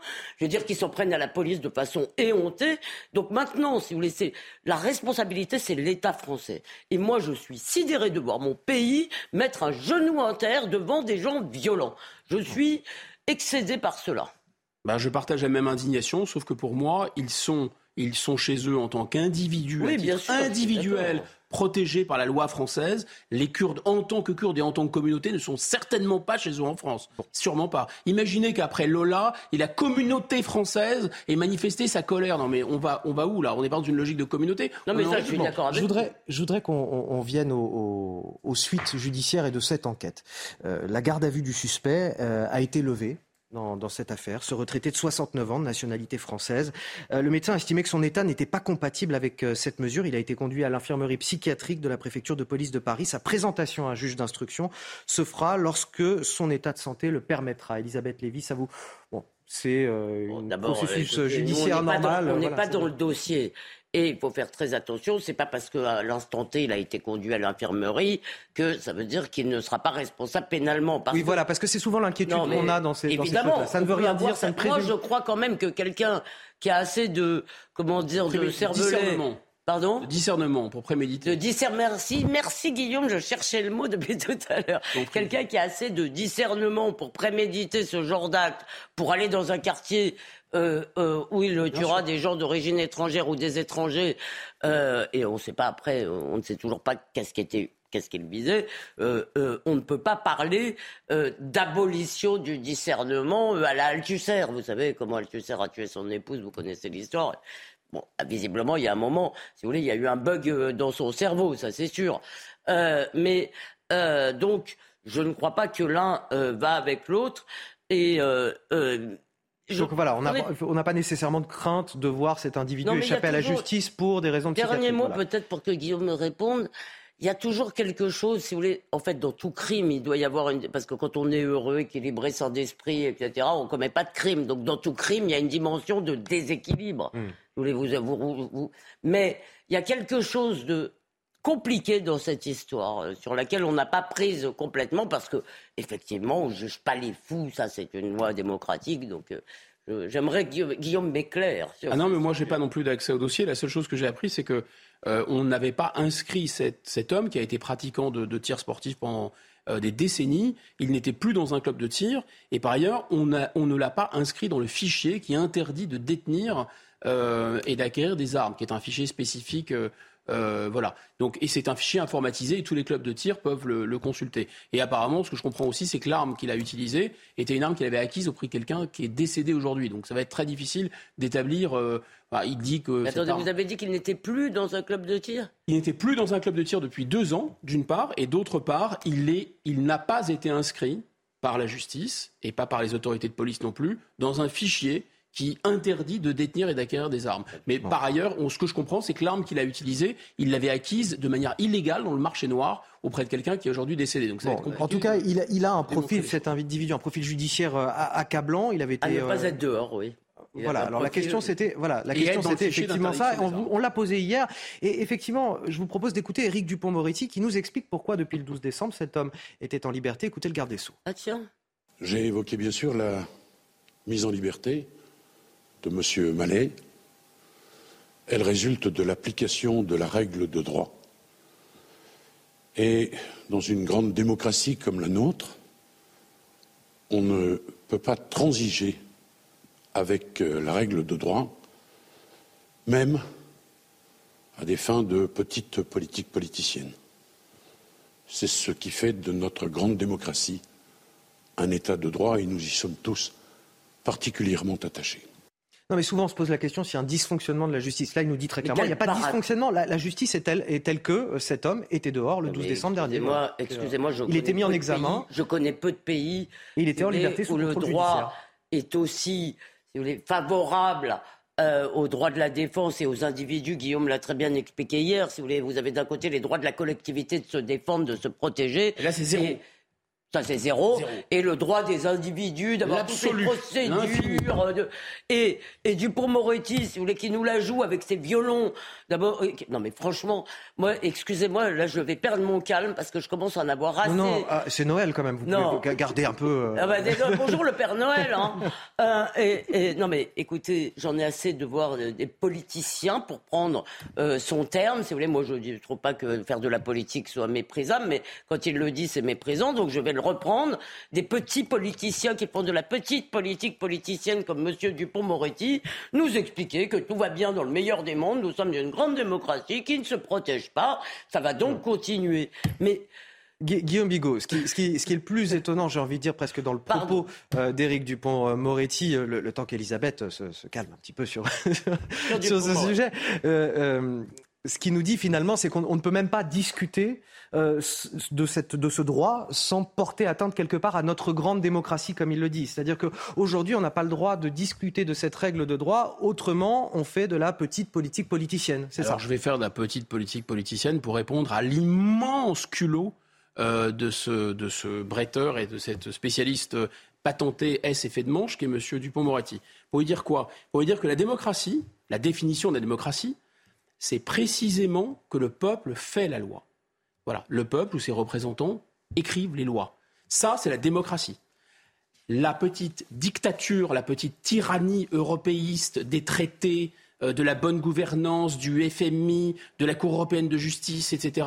Tout ça, ce n'est pas la démocratie, c'est la post-démocratie dans un univers, un de bisounours fou, dans lequel effectivement les individus ont tous les droits et dans lequel il n'y a plus de pays mais une zone aéroportuaire de libre-échange où tout le monde est bienvenu, comme il est d'une part, et d'autre part où tout le monde est chez soi. Surtout les Kurdes, ils sont chez eux. l'aéroport. Ils sont chez eux. Ah, attention, c'est très important de comprendre que les gens viennent comme ils veulent, donc ils sont chez eux en tant que communauté, sauf les Français. Eux n'ont plus de droit, sinon la boucler et accepter et digérer le fait qu'ils n'ont plus de démocratie chez eux. c'est, la, France McDo, hein. c'est venez comme vous êtes. Venez comme vous êtes et nous, on va s'adapter. Mais bon, là, c'est pas, la... attention, là, c'est pas la question. On repart sur un autre débat. En l'occurrence, c'est sa conception post-nationale de la démocratie. Et post-démocratique.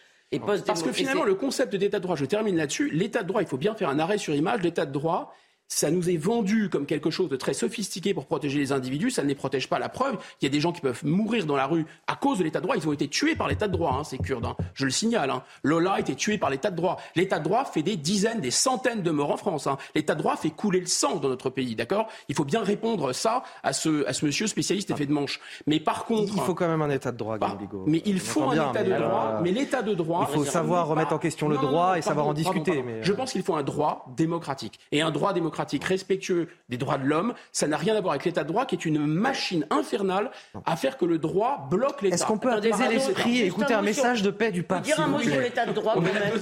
Pour vous rassurer. Noël quand même. Non mais pour vous rassurer, l'état de droit, ça n'est pas le droit ou le règne du droit. C'est le droit parce que nous sommes nous sommes tous euh, favorables à ce que la vie, si vous voulez, euh, publique, à, qu'il y ait, à ce qu'il y ait des règles. C'est contre l'arbitraire. L'état de droit, c'est la prévalence du droit des individus sur le droit de la société, sur le droit de la collectivité, sur le droit de l'État. Et évidemment, les nations n'ont pas le droit de se défendre dans l'État de droit. Ça ne défend que les individus et, si possible, les plus criminels. On peut, on peut passer à, Noël et, au message du, pape, s'il vous plaît. Merci. Des milliers de personnes attendues aujourd'hui, euh, place Saint-Pierre à Rome, pour assister à la bénédiction du pape François Urbi et Orbi à la ville et au monde. Hier soir, déjà 7000 personnes ont assisté à la traditionnelle messe de Noël présidée par le souverain pontife. Écoutez le message qu'il a délivré avec une pensée évidemment particulière pour les enfants qui vivent dans la pauvreté et dans la guerre. Je pense surtout aux enfants dévorés par la guerre, la pauvreté et l'injustice. Et pourtant, c'est précisément là que vient Jésus, enfant de la crèche, du rejet et du refus. En lui, l'enfant de Bethléem, tous les enfants sont présents. Et nous sommes nous-mêmes invités à regarder la vie, la politique et l'histoire à travers les yeux des enfants.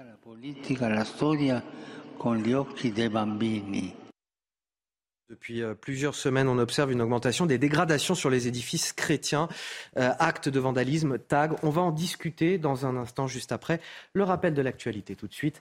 À la une, trois morts, dont un enfant et onze personnes blessées. C'est le bilan tragique d'un carambolage cette nuit sur l'autoroute. La collision est survenue en début de soirée sur l'autoroute A1, près d'Herbécourt, dans la Somme, dans le sens Lille-Paris. Plus de 15 véhicules des sapeurs-pompiers ont été mobilisés.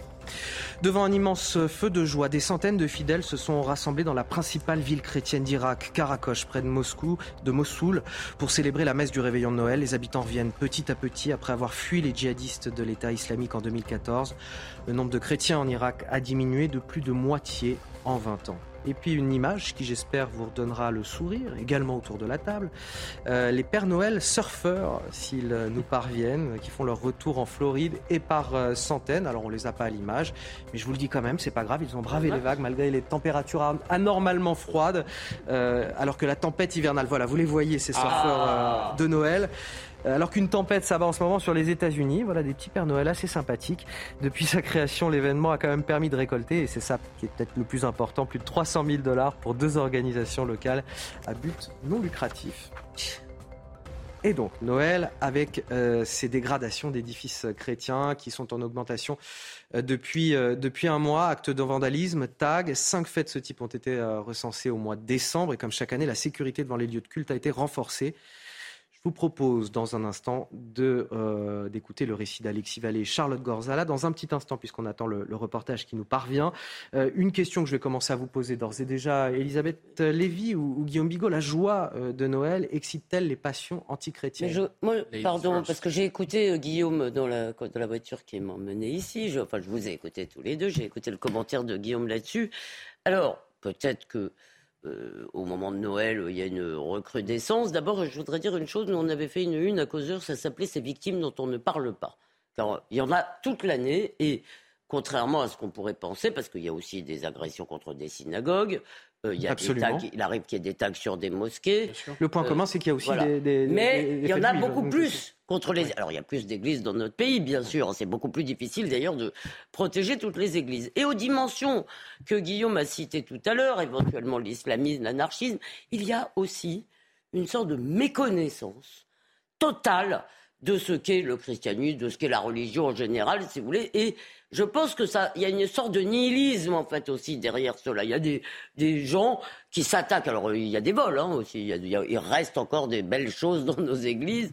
Et euh, bien que maintenant elles soient beaucoup sous garde, hein, euh, sous clé, mais euh, euh, il y a aussi cette dimension nihiliste de gens qui ne savent même pas de quoi ils parlent, ils ne savent même pas à quoi ils s'attaquent. Ça ne veut plus rien dire pour eux.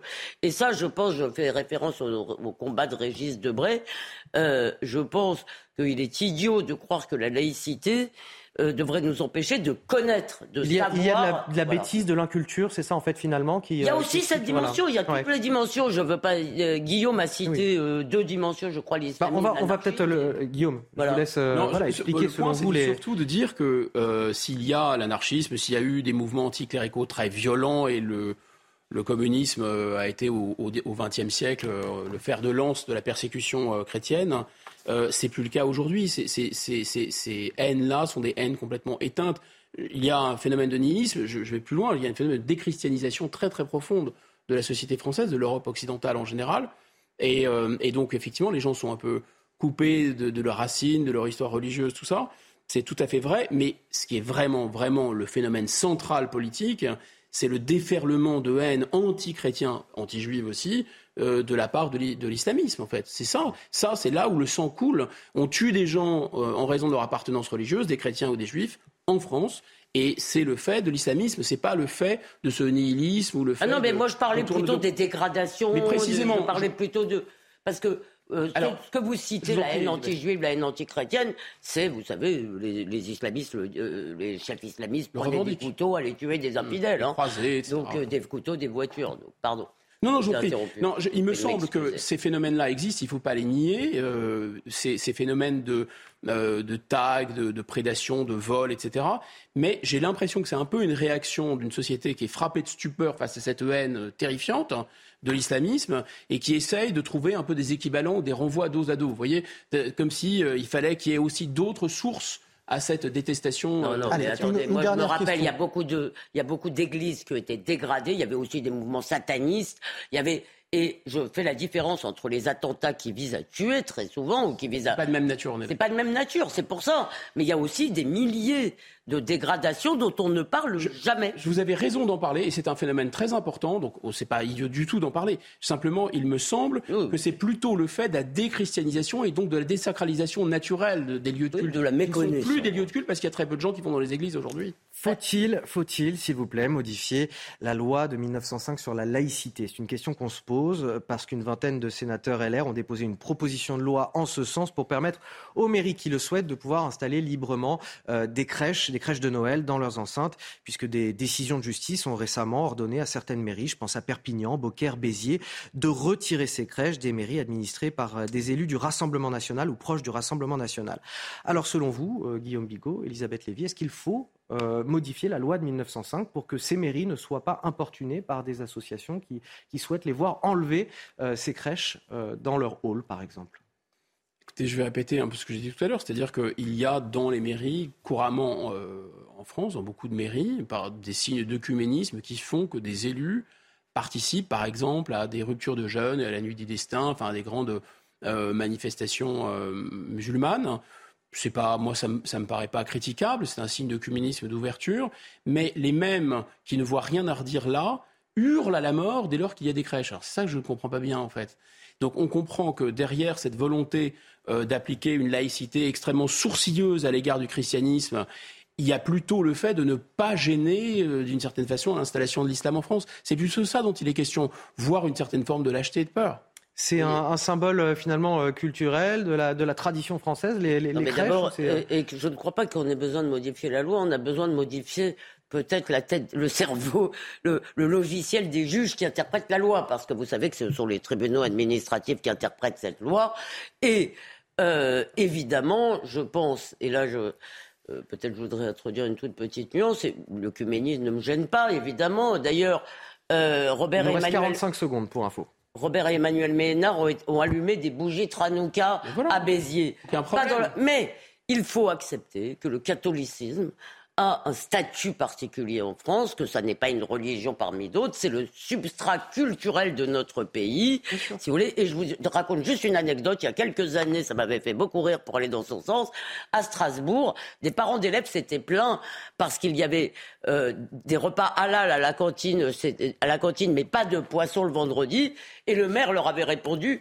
Il n'y a pas de poisson de vendredi pour respecter la laïcité, mais il y a des repas halal- pour respecter la diversité. bah, ça Donc, si vous voulez, voilà, c'est exactement ce que vous disiez. Exactement. Écoutez, on, a- on arrive à la fin de cette euh, première partie. Je vous propose de rester avec moi. Dans quelques minutes, on revient. On va parler euh, du Noël des plus démunis, si vous le voulez bien, Elisabeth.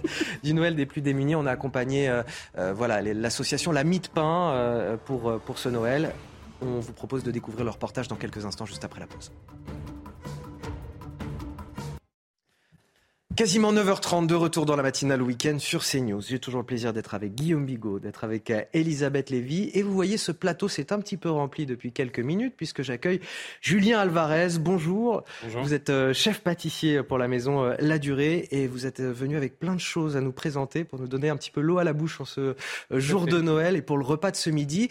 Et bizarrement, comme vous êtes arrivé avec des pâtisseries, qui est-ce qui est aussi sur ce plateau et qui habituellement ne m'accompagne pas pendant l'émission? C'est Claire Delorme, évidemment, qui n'en rate pas une pour profiter des pâtisseries de ce plateau. Mais vous nous donnerez votre avis sur ce que vous préférez tout à l'heure. On, se gardera quelques minutes pour parler de tout ça à la fin, bien évidemment. Je vous donne tout de suite les titres de votre journal de 9h30. À la une, en ce jour de Noël, nous nous sommes rendus aux côtés des sans-abri. À Paris, l'association La Mie de Pain leur a organisé un réveillon hier soir, un moment de partage et de chaleur qui fait du bien aux plus démunis comme aux bénévoles. Le reportage à suivre dans un instant. On partira aussi aux États-Unis, à l'université de Stanford en Californie, où l'on interdit l'usage de certains mots, et notamment le mot américain pour désigner les citoyens des États-Unis. Le wokisme vire-t-il à l'absurde? Doit-on s'en inquiéter? Vous nous donnerez votre avis sur ce plateau. En Afghanistan, les talibans interdisent désormais les femmes de travailler pour des ONG. Euh, une annonce qui intervient quatre jours après l'interdiction qui leur est faite de suivre des cours à l'université. Peu à peu, depuis 16 mois, les femmes sont littéralement effacées de l'espace public dans le pays. Les talibans n'ont pas tenu leur promesse d'un régime plus souple. La communauté internationale s'indigne. Que peut-elle faire d'autre? Et doit-elle le faire? On en parle dans cette édition. Mais tout d'abord, Noël, c'est aussi ce moment où les bénévoles se mobilisent davantage pour euh, venir en aide aux plus démunis et pour leur offrir un moment de convivialité et de partage. Vous voyez les images dans le 13e arrondissement, l'association La de Pain a organisé un réveillon de Noël hier soir pour les sans-abri. On s'est rendu sur place. Le reportage est signé Dorine Jarnias et Céline Barotte. Coquille Saint-Jacques, dinde, pommes duchesse et gâteaux au chocolat, c'est le menu de réveillon qui a été offert à la de pain. Dans ce centre d'hébergement d'urgence et d'insertion, les plus démunis ont pu trouver du réconfort le temps d'un repas. Un repas de luxe pour nous. Euh, un repas de fête, vraiment avec euh, hors d'œuvre, entrée, euh, plat de résistance, dessert et tout. vraiment, on est vraiment gâtés. Mais on a besoin de ça pour ne pas se sentir frustré encore moins isolés. Un dîner de fête réussi grâce à la mobilisation des 54 bénévoles. Pour Gilles, sa femme et leurs enfants, depuis 5 ans, leur réveillon est placé sous le signe du partage et du don de soi. Au départ, on le faisait pour faire du bien euh, aux gens qui viennent. Et on s'est vite rendu compte que ça faisait du bien aussi à ceux qui, étaient bénévoles, en, l'occurrence nous. Et, et oui, ça fait un bien fou, vraiment. Invité à rencontrer les sans-abri, le ministre Olivier Klein a rappelé l'importance des associations en ces jours de fête. La vie associative euh, n'existerait pas euh, sans le bénévolat et c'est important et ça fait partie euh, des choix forts du gouvernement euh, d'accompagner euh, les bénévoles, d'accompagner la, vie associative et bien évidemment comme ministre de la Ville et du Logement, le soutien à la vie associative dans euh, la politique de la ville, c'est extrêmement important. Il n'y aura pas de politique de la ville sans association. Au total, environ 700 personnes ont pu bénéficier d'un repas festif, de quelques cadeaux, dans la joie et dans la bonne humeur. Alors ces associations font évidemment un, travail qui est formidable, on ne peut pas leur enlever. Euh, on a le ministre qui est là, qui salue lui aussi leur travail, mais bon, si elles existent aussi ces associations, c'est parce qu'il y a un, manquement de la part de l'État quelque part. Alors il y a des choses, soyons honnêtes, il y a des choses que l'État ne sait pas faire, si vous voulez, et qui se font avec la merveilleuse bonne volonté euh, des gens euh, d'aider leurs prochains. Moi, je suis toujours impressionné par le fait que des gens, si vous voulez, préfèrent aller faire ce genre de choses plutôt que de faire leur Noël à eux en famille. Je, trouve ça tout à fait euh, admirable. Et il y a des choses que l'État ne sait pas faire. En revanche, euh, ce que l'État délègue et qui me paraît beaucoup plus grave, ça n'est pas tant si vous voulez donner, faire un repas pour les sans-abri, une association peut très bien le faire. Si vous voulez, l'État n'est pas outillé pour faire à manger. En revanche, là où l'État devrait être à la manœuvre seul, plutôt que de euh, donner de l'argent à des associations qui vont contre nos lois, c'est pour toute la question de l'accueil des migrants. Parce qu'en réalité, nous avons des associations qui, ne, euh, qui, qui sont pro-immigrationnistes, qui veulent en faire venir le plus possible, y compris contre les lois françaises, qui ne veulent pas que les demandeurs d'asile déboutés s'en aillent. Et là, il y a un véritable problème. Dans le cas de la mie de pain, je n'irai pas jusque-là. Je dirais simplement, Jean-Pierre Chevènement avait proposé un audit euh, des associations, parce qu'il y en a qui vont vraiment contre les lois de la République. Et ça, ça me paraîtrait. Euh, mais Moi, ce qui, m'interpelle, c'est qu'il y a quand même eu une, promesse d'Emmanuel Macron euh, en, 2017 concernant les, personnes à la rue. Bah, on, va, on va écouter Emmanuel Macron, c'était en juillet 2017. La première bataille, c'est de loger tout le monde dignement. Je ne veux plus, d'ici la fin de l'année, avoir des femmes et des hommes dans les rues, dans les bois ou perdus. C'est une question de dignité, c'est une question d'humanité et d'efficacité là aussi. Mais je veux que partout où sont construits ces hébergements d'urgence qui permettent de les accueillir, il y ait les dispositions administratives qui, permettent de traiter leurs dossiers. Donc voilà, euh, ça c'était en 2017. En 2022, bientôt 2023, on a 300 000 SDF dans, dans les rues de France. Donc on est bien loin du compte et de l'objectif qu'il s'était fixé. Il n'était pas obligé de se fixer cet objectif, mais c'est lui qui l'a dit. C'est ça, je pense qu'on ne peut pas euh, le reprocher de ne pas avoir réglé le problème des SDF, qui est un problème assez complexe.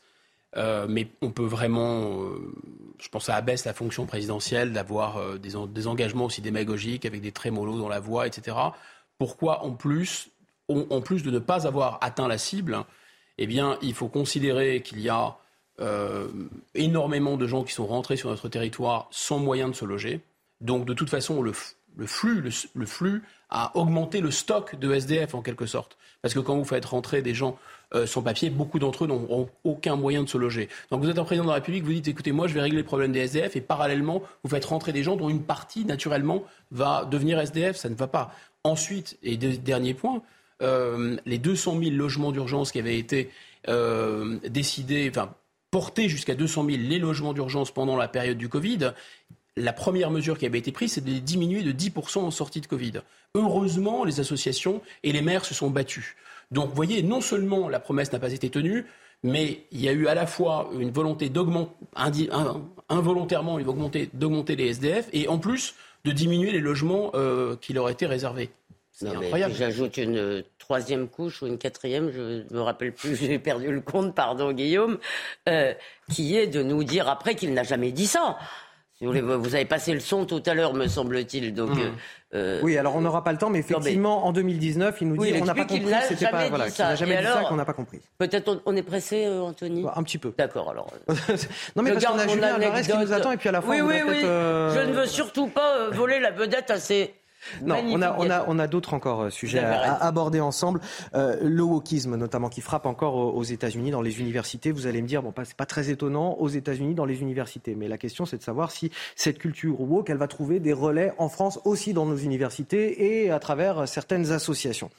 Et peut-être que bientôt, ce qui se passe à l'université de Stanford aux États-Unis va se passer en France. Alors, qu'est-ce qui se passe? Vous allez me le demander. Euh, elle a publié un glossaire dans lequel elle interdit l'usage de certains mots considérés comme offensants. Et parmi ces mots, il y a le mot, par exemple, américain. Pourquoi? Les explications de notre correspondante à New York, Elisabeth Guedel. À l'origine de la polémique, un projet du département informatique de l'université de Stanford de supprimer de son site web et de ses communications internes tout vocabulaire qui peut être blessant, voire insultant, hein, toute une série de mots classés en dix catégories, du racisme à l'homophobie, en passant par la catégorie langage imprécis. C'est celle-là qui est particulièrement critiquée aujourd'hui. On y trouve notamment le mot américain, il faut dire citoyen des États-Unis, pour ne pas exclure, estiment les auteurs, les autres pays du continent américain. On y trouve également le mot immigré. Il faut dire personne qui a immigré pour ne pas réduire l'individu au simple fait qu'il vient de l'étranger. Ou encore en laboratoire, ne plus parler d'études en aveugle qui évoquent un handicap, celui de ne pas voir. Faut parler d'études masquées. Bref, l'université californienne est accusée de pousser un peu trop loin le politiquement correct. La direction de Stanford, elle, semble embarrassée d'avoir suscité autant de critiques et de moqueries. La liste en question n'est plus publique. Il faut désormais un mot de passe pour y accéder. D'ailleurs, je me permets d'ajouter, euh, le président de l'université a réagi, il cherche quelque part à éteindre l'incendie, il dit que ça ne concerne que le site web et la communauté informatique euh, de l'université, mais que ce n'est pas la politique de l'établissement. On sent qu'il est un petit peu gêné aux entournures, mais euh, Elisabeth Lévy, je vous ai vu sourire pendant les explications. Ah oui, c'était les études en aveugle, c'est-à-dire que maintenant on bannit toute utilisation métaphorique de la langue, en, fait. Donc, mmh. les métaphores sont interdites. Les métaphores sont interdites. donc, ce qui est bon, c'est le, politiquement correct nous dit quoi Nous dit pour supprimer la chose, le racisme par exemple, il faut supprimer les mots racistes. Et évidemment. ça, c'est peut-être pas une mauvaise chose non Alors attendez, justement. Pardon, justement, je voulais vous soumettre quelque chose parce que moi, j'ai tendance à dire qu'il ne faut pas aseptiser la langue. Par exemple, euh, le Scrabble, et je voulais le citer parce que je voulais citer euh, notre ami Olivier Benkemoun qui m'a plongé dans un abîme de perplexité. Le Scrabble euh, supprime euh, Bosch, euh, Poufias. Bosch, ça fait partie de notre histoire, malgré tout. Euh, ça existait dans l'histoire de France. On il y a, d'autres mots, voilà. Tarlouse, Travelo, mais c'est voilà. peut-être pas une mauvaise chose. On a, on a plein de mots et dans alors, le dictionnaire. Tarlouse et Travelo, par exemple, les intéressés, les emplois, si vous voulez. Il y a des mots qui sont devenus affectueux. Poufias, si vous voulez, c'est un mot. Mais oui Oui, mais ça libre à vous dans votre espace privé, j'ai envie de vous dire. Ah non, mais excusez-moi, si la langue doit être maintenant réduite à l'espace, je veux dire, en confinée à l'espace privé, j'ai un problème non mais là, ça, pas... non mais là le, la, la, sceptisation de la langue est compliquée. Maintenant, euh, euh, Olivier Benkemoun, quand on s'était tous énervés contre le Scrabble et, et son politique correct, il arrive et il nous dit mais écoutez, est-ce que vous accepteriez que quelqu'un à la fin d'un mot de Scrabble, à, à la fin d'une partie de Scrabble, euh, pour finir ses lettres, mette Youpin? Alors, qui était un mot employé dans la France des années 20, des années 30, et là, je me suis dit, gratte, gratte, gratte, c'est pas si simple. Simplement, euh, dans le cadre de Stanford, ça va très très loin, puisqu'on bannit l'utilisation des métaphores. Voilà. Bon. Je, je, vais vite parce que je vois les gâteaux. Exactement. Guillaume Bigot, un mot là-dessus. Et euh... Euh, deux, un ou deux. Un, même chose, c'est vraiment confondant de naïveté d'imaginer qu'en supprimant le mot, on supprime la chose. Mais deux, c'est plus pervers que ça.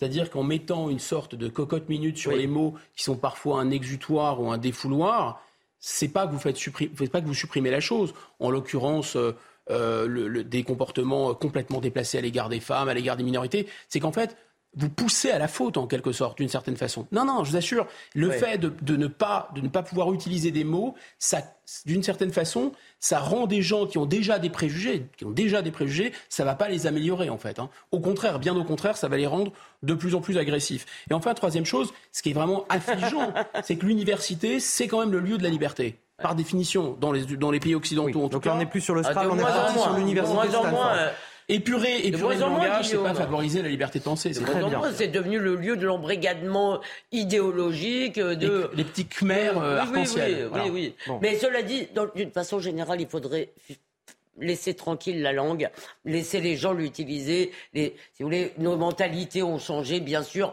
personne n'en Ce qui compte, c'est les comportements répréhensibles. Voilà. On, va, les on, va, on va, parler de, de, choses plus graves encore en Afghanistan. Les talibans qui interdisent désormais les femmes de travailler pour des ONG euh, après des plaintes sérieuses, disent-ils, concernant leur façon de s'habiller. L'aide humanitaire sur place est pourtant vitale pour des millions de personnes. Une annonce qui intervient quatre jours après l'interdiction faite aux femmes de suivre des cours à l'université, neuf mois également après leur avoir interdit l'accès à l'enseignement secondaire. Les explications avec Kylian Salé et Kinson. De la colère pour certaines femmes, des larmes pour d'autres. Au pouvoir depuis un an et demi, les talibans restreignent une à une les libertés des femmes. Désormais, c'est l'enseignement supérieur. J'ai appris cette nouvelle aujourd'hui et j'ai ressenti des sentiments terribles. J'ai déchiré tous mes cahiers car ce n'est pas une vie à vivre pour nous, car les talibans ne nous permettent pas de poursuivre nos études. Des gardes ont été déployés aux portes de cette université à Kaboul. Les étudiantes doivent rebrousser chemin et rentrer chez elles. Les talibans veulent laisser les femmes dans l'ignorance. La femme est faite pour euh, s'occuper euh, du foyer, pour s'occuper euh, du ménage au sens global du terme. Le savoir est gardé pour la, la jante masculine. Les talibans ont ordonné aux ONG de ne plus travailler avec des femmes en Afghanistan. La France condamne avec la plus grande fermeté cette décision. 9h43 sur CNews, le rappel de l'actualité. Hier, l'hommage aux trois militants kurdes tués vendredi a été le théâtre de violences en début d'après-midi. À Paris, plusieurs milliers de personnes se sont rassemblées place de la République. 11 personnes ont été interpellées, 31 membres des forces de l'ordre blessés légèrement, ainsi qu'un manifestant des heurts se sont également produits à Marseille. Direction les États-Unis. Pour beaucoup d'Américains, le week-end de Noël se trouve chamboulé, vous le voyez sur ces images, par une violente tempête hivernale. Elle a fait au moins 17 morts, elle a provoqué l'annulation de milliers de vols, environ 530 000 foyers étaient toujours privés de courant hier. Depuis mercredi soir, le centre et l'est du pays est frappé par une tempête d'une rare intensité dont les vents polaires ont également provoqué d'importantes chutes de neige, notamment dans la région des Grands Lacs. Et puis en Ukraine, pas de trêve dans le conflit bien sûr, mais sur le front, dans la région de Kharkiv, dix mois après le début de la guerre, les soldats ukrainiens tiennent tout de même à conserver les traditions et l'esprit de Noël. Un aumônier militaire et des acteurs leur ont rendu visite pour un moment de légèreté avec des chants et des représentations théâtrales. Allez, c'est notre moment de légèreté à, à nous cette fois. Et Claire Delorme l'attend depuis le début de l'émission, je crois. Donc euh, je vais absolument pas en perdre une miette. Et absolument, voilà. On, y arrive. Bonjour Julien Alvarez. Vous êtes euh, chef pâtissier euh, à la maison La Durée. Vous êtes natif du Périgord. Vous avez une expérience dans les cuisines du Bristol à Paris. Vous avez été sacré champion du monde de la pâtisserie en 2011. C'est pas tombé dans l'oreille d'un sourd, là, puisque je mm. vois que on a de très bonnes pâtisseries qui nous attendent. Ça fait un an et demi que vous êtes euh, à la tête de la prestigieuse institution qui est située sur les Champs-Élysées, donc la maison La Durée. Euh, comment on s'intègre euh, dans une maison historique comme ça pour proposer ces créations? À vrai dire, la maison La Durée, moi je l'ai découverte la première fois que je suis monté à Paris en tant que jeune de province, jeune périgourdin, euh, pour, euh, pour visiter les, les, les maîtres en fait, pâtissiers. Et c'est vrai que La Durée représentait euh, l'institution, c'était l'institution qu'il fallait visiter absolument. J'ai toujours eu un œil sur cette maison durant tout mon parcours. Et quand l'opportunité s'est offerte à moi, j'ai considéré ça comme une chance. Il y a, il y a, il y a un vrai patrimoine pâtissier et culturel au sein de cette maison. Donc moi, je me, certains, certains présentent ça comme un, un, poids. Euh, effectivement, il faut être à la hauteur. Euh, moi, je considère que c'est une chance parce que le premier réflexe que j'ai, c'est de, de, continuer à, à apprendre et, et, à creuser au sein de cette maison. Et puis, euh, je suis le chef pâtissier aujourd'hui. Je suis ici devant vous, mais il y a tout, il y a les équipes.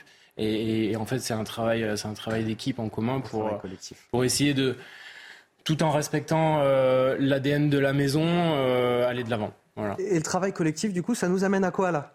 Alors, qu'est-ce qu'on a autour de la table? Les bûches Alors aujourd'hui, effectivement, on a. Euh, j'ai tenu quand même à vous présenter la, la bûche, même si euh, si on joyeux Noël à tous d'ailleurs. Euh, on, on, a donc c'est la bûche impératrice amande que l'on a créée cette année, donc qui fait. c'est la plus claire là, c'est celle qui est à gauche sur l'écran. Voilà, donc qui, qui reprend ce, ce visuel de, de, de, gros macarons en fait en ligne. Donc on est autour des, des notes d'amande et, et, de, de mangue, fruits exotiques. Euh, ensuite, vous allez avoir une pâtisserie très chocolat, donc l'Elysée. Ça, ça, reflète parfaitement le, euh, les propos que, que, je vous ai tenus juste avant. C'est-à-dire l'Elysée, c'est un gâteau qui, qui, a plus de 20 ans euh, historiquement dans la maison. Ce que j'ai fait, c'est que j'ai refait la recette à l'identique et puis je me suis dit comment je peux essayer de la, de la, de la mettre plus au goût du jour. Donc souvent, on est sur des pâtisseries un peu plus légères. On va essayer d'être un peu plus dans l'intensité de goût, dans la pureté. Donc là, on est sur un gâteau très chocolat, praliné, donc qui reste très gourmand, enfin qui est, qui est, qui est vraiment très régressif, mais, mais voilà, on essaie d'avoir le juste sucre.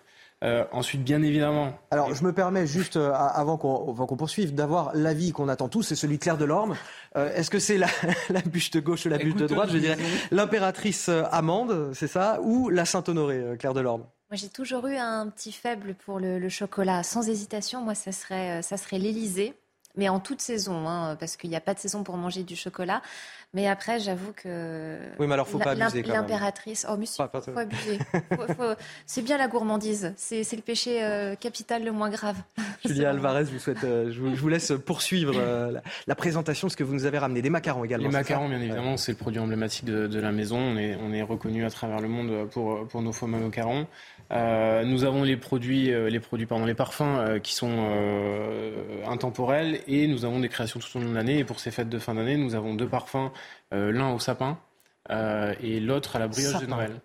Alors souvent, on, on, me demande comment comment les comment on restitue alors comment on crée des, des pâtisseries. Et, et, alors il peut y avoir deux plusieurs schémas, mais effectivement le, le fait de, de, rencontrer des producteurs et de et de goûter certaines euh, certaines euh, certaines matières premières nous enfin nous font un déclic. Et j'ai découvert cette une huile essentielle biologique de, de différents sapins qui est qui est produite en Ariège. En Ariège. Exactement.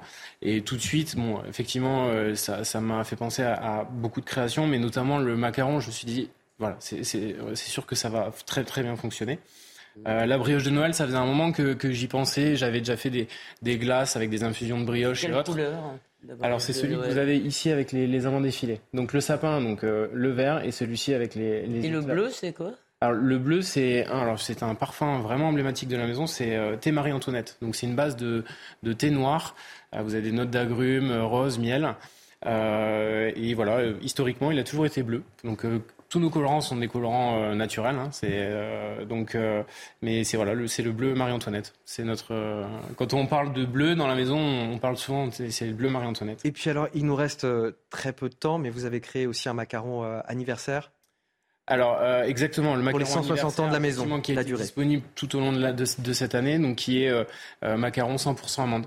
Donc euh, c'est vrai que macaron anniversaire, alors là par contre gros coup de pression parce que je me dis il y a tellement de parfums qui ont été faits au, sein de la maison on se dit mais qu'est-ce que je vais pouvoir faire de différent ou d'assez marquant pour, pour, pour fêter ces 160 ans?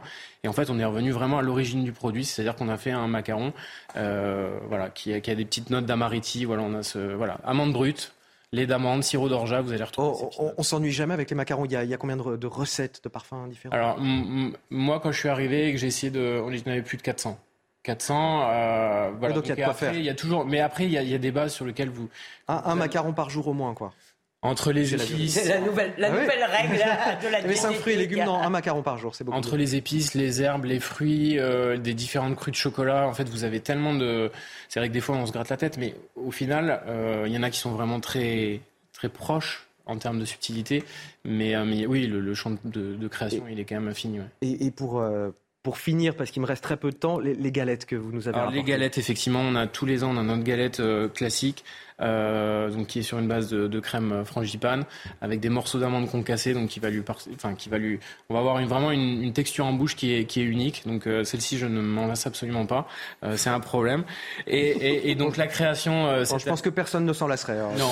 et, et, donc la, la création de cette année, donc je suis un fan absolu de tout ce qui est gâteau de voyage. à partout où je vais, j'essaie de, de, de, rapporter même pour les équipes, pour partager. Je, je suis du Sud-Ouest, le Pays Basque n'étant pas loin. On a travaillé en fait sur une base de, de gâteau basque. Euh, donc on a un cœur pistache avec un, quelques notes euh, orientales, mais très très légères, euh, fleur d'oranger. Et la spirale que vous allez avoir sur le dessus, euh, c'est une brioche feuilletée. Donc vous allez avoir en même temps le croquant, le fondant, le croustillant de la brioche feuilletée. Euh, voilà. Je vais me faire gronder, Julien Alvarez. Je, vais, je, vais me faire gronder. Il faut, que je passe au sport. de Guillaume. Rien qu'on. Attention, on passe au sport. Peut-être qu'au retour des sports, il n'y aura plus rien sur la table. Et hop, France par brise. En cas de bris de glace, du coup, vous êtes à l'heure pour votre programme avec France par brise et son prêt de véhicule. Jour de réveillon, le top 14 enfile son plus bel habit de lumière à la Défense Arena. Le Stade français 4 se déplace sur la pelouse du Racing 2 En guise de cadeau à décrocher, la place de Dauphin du Stade toulousain. Pendant 25 minutes, Racing Men et Parisien se neutralisent. Russell et Second inscrivent au pied les points de leur équipe. C'est finalement le Stade français qui accélère le premier, d'abord avec l'essai du capitaine Romain Briat. Paris qui creuse même l'écart quelques minutes plus tard. L'interception Salut On ne reverra pas On ne reverra pas, je pense Le monsieur plus du stade français, c'est Koumakalou C'est Koumakalou, marqueur puis fautif. Le troisième ligne n'aplatit pas bien dans son embut et Nolan Le Garec en profite. Dominé, le Racing est derrière, 23-10 à la pause.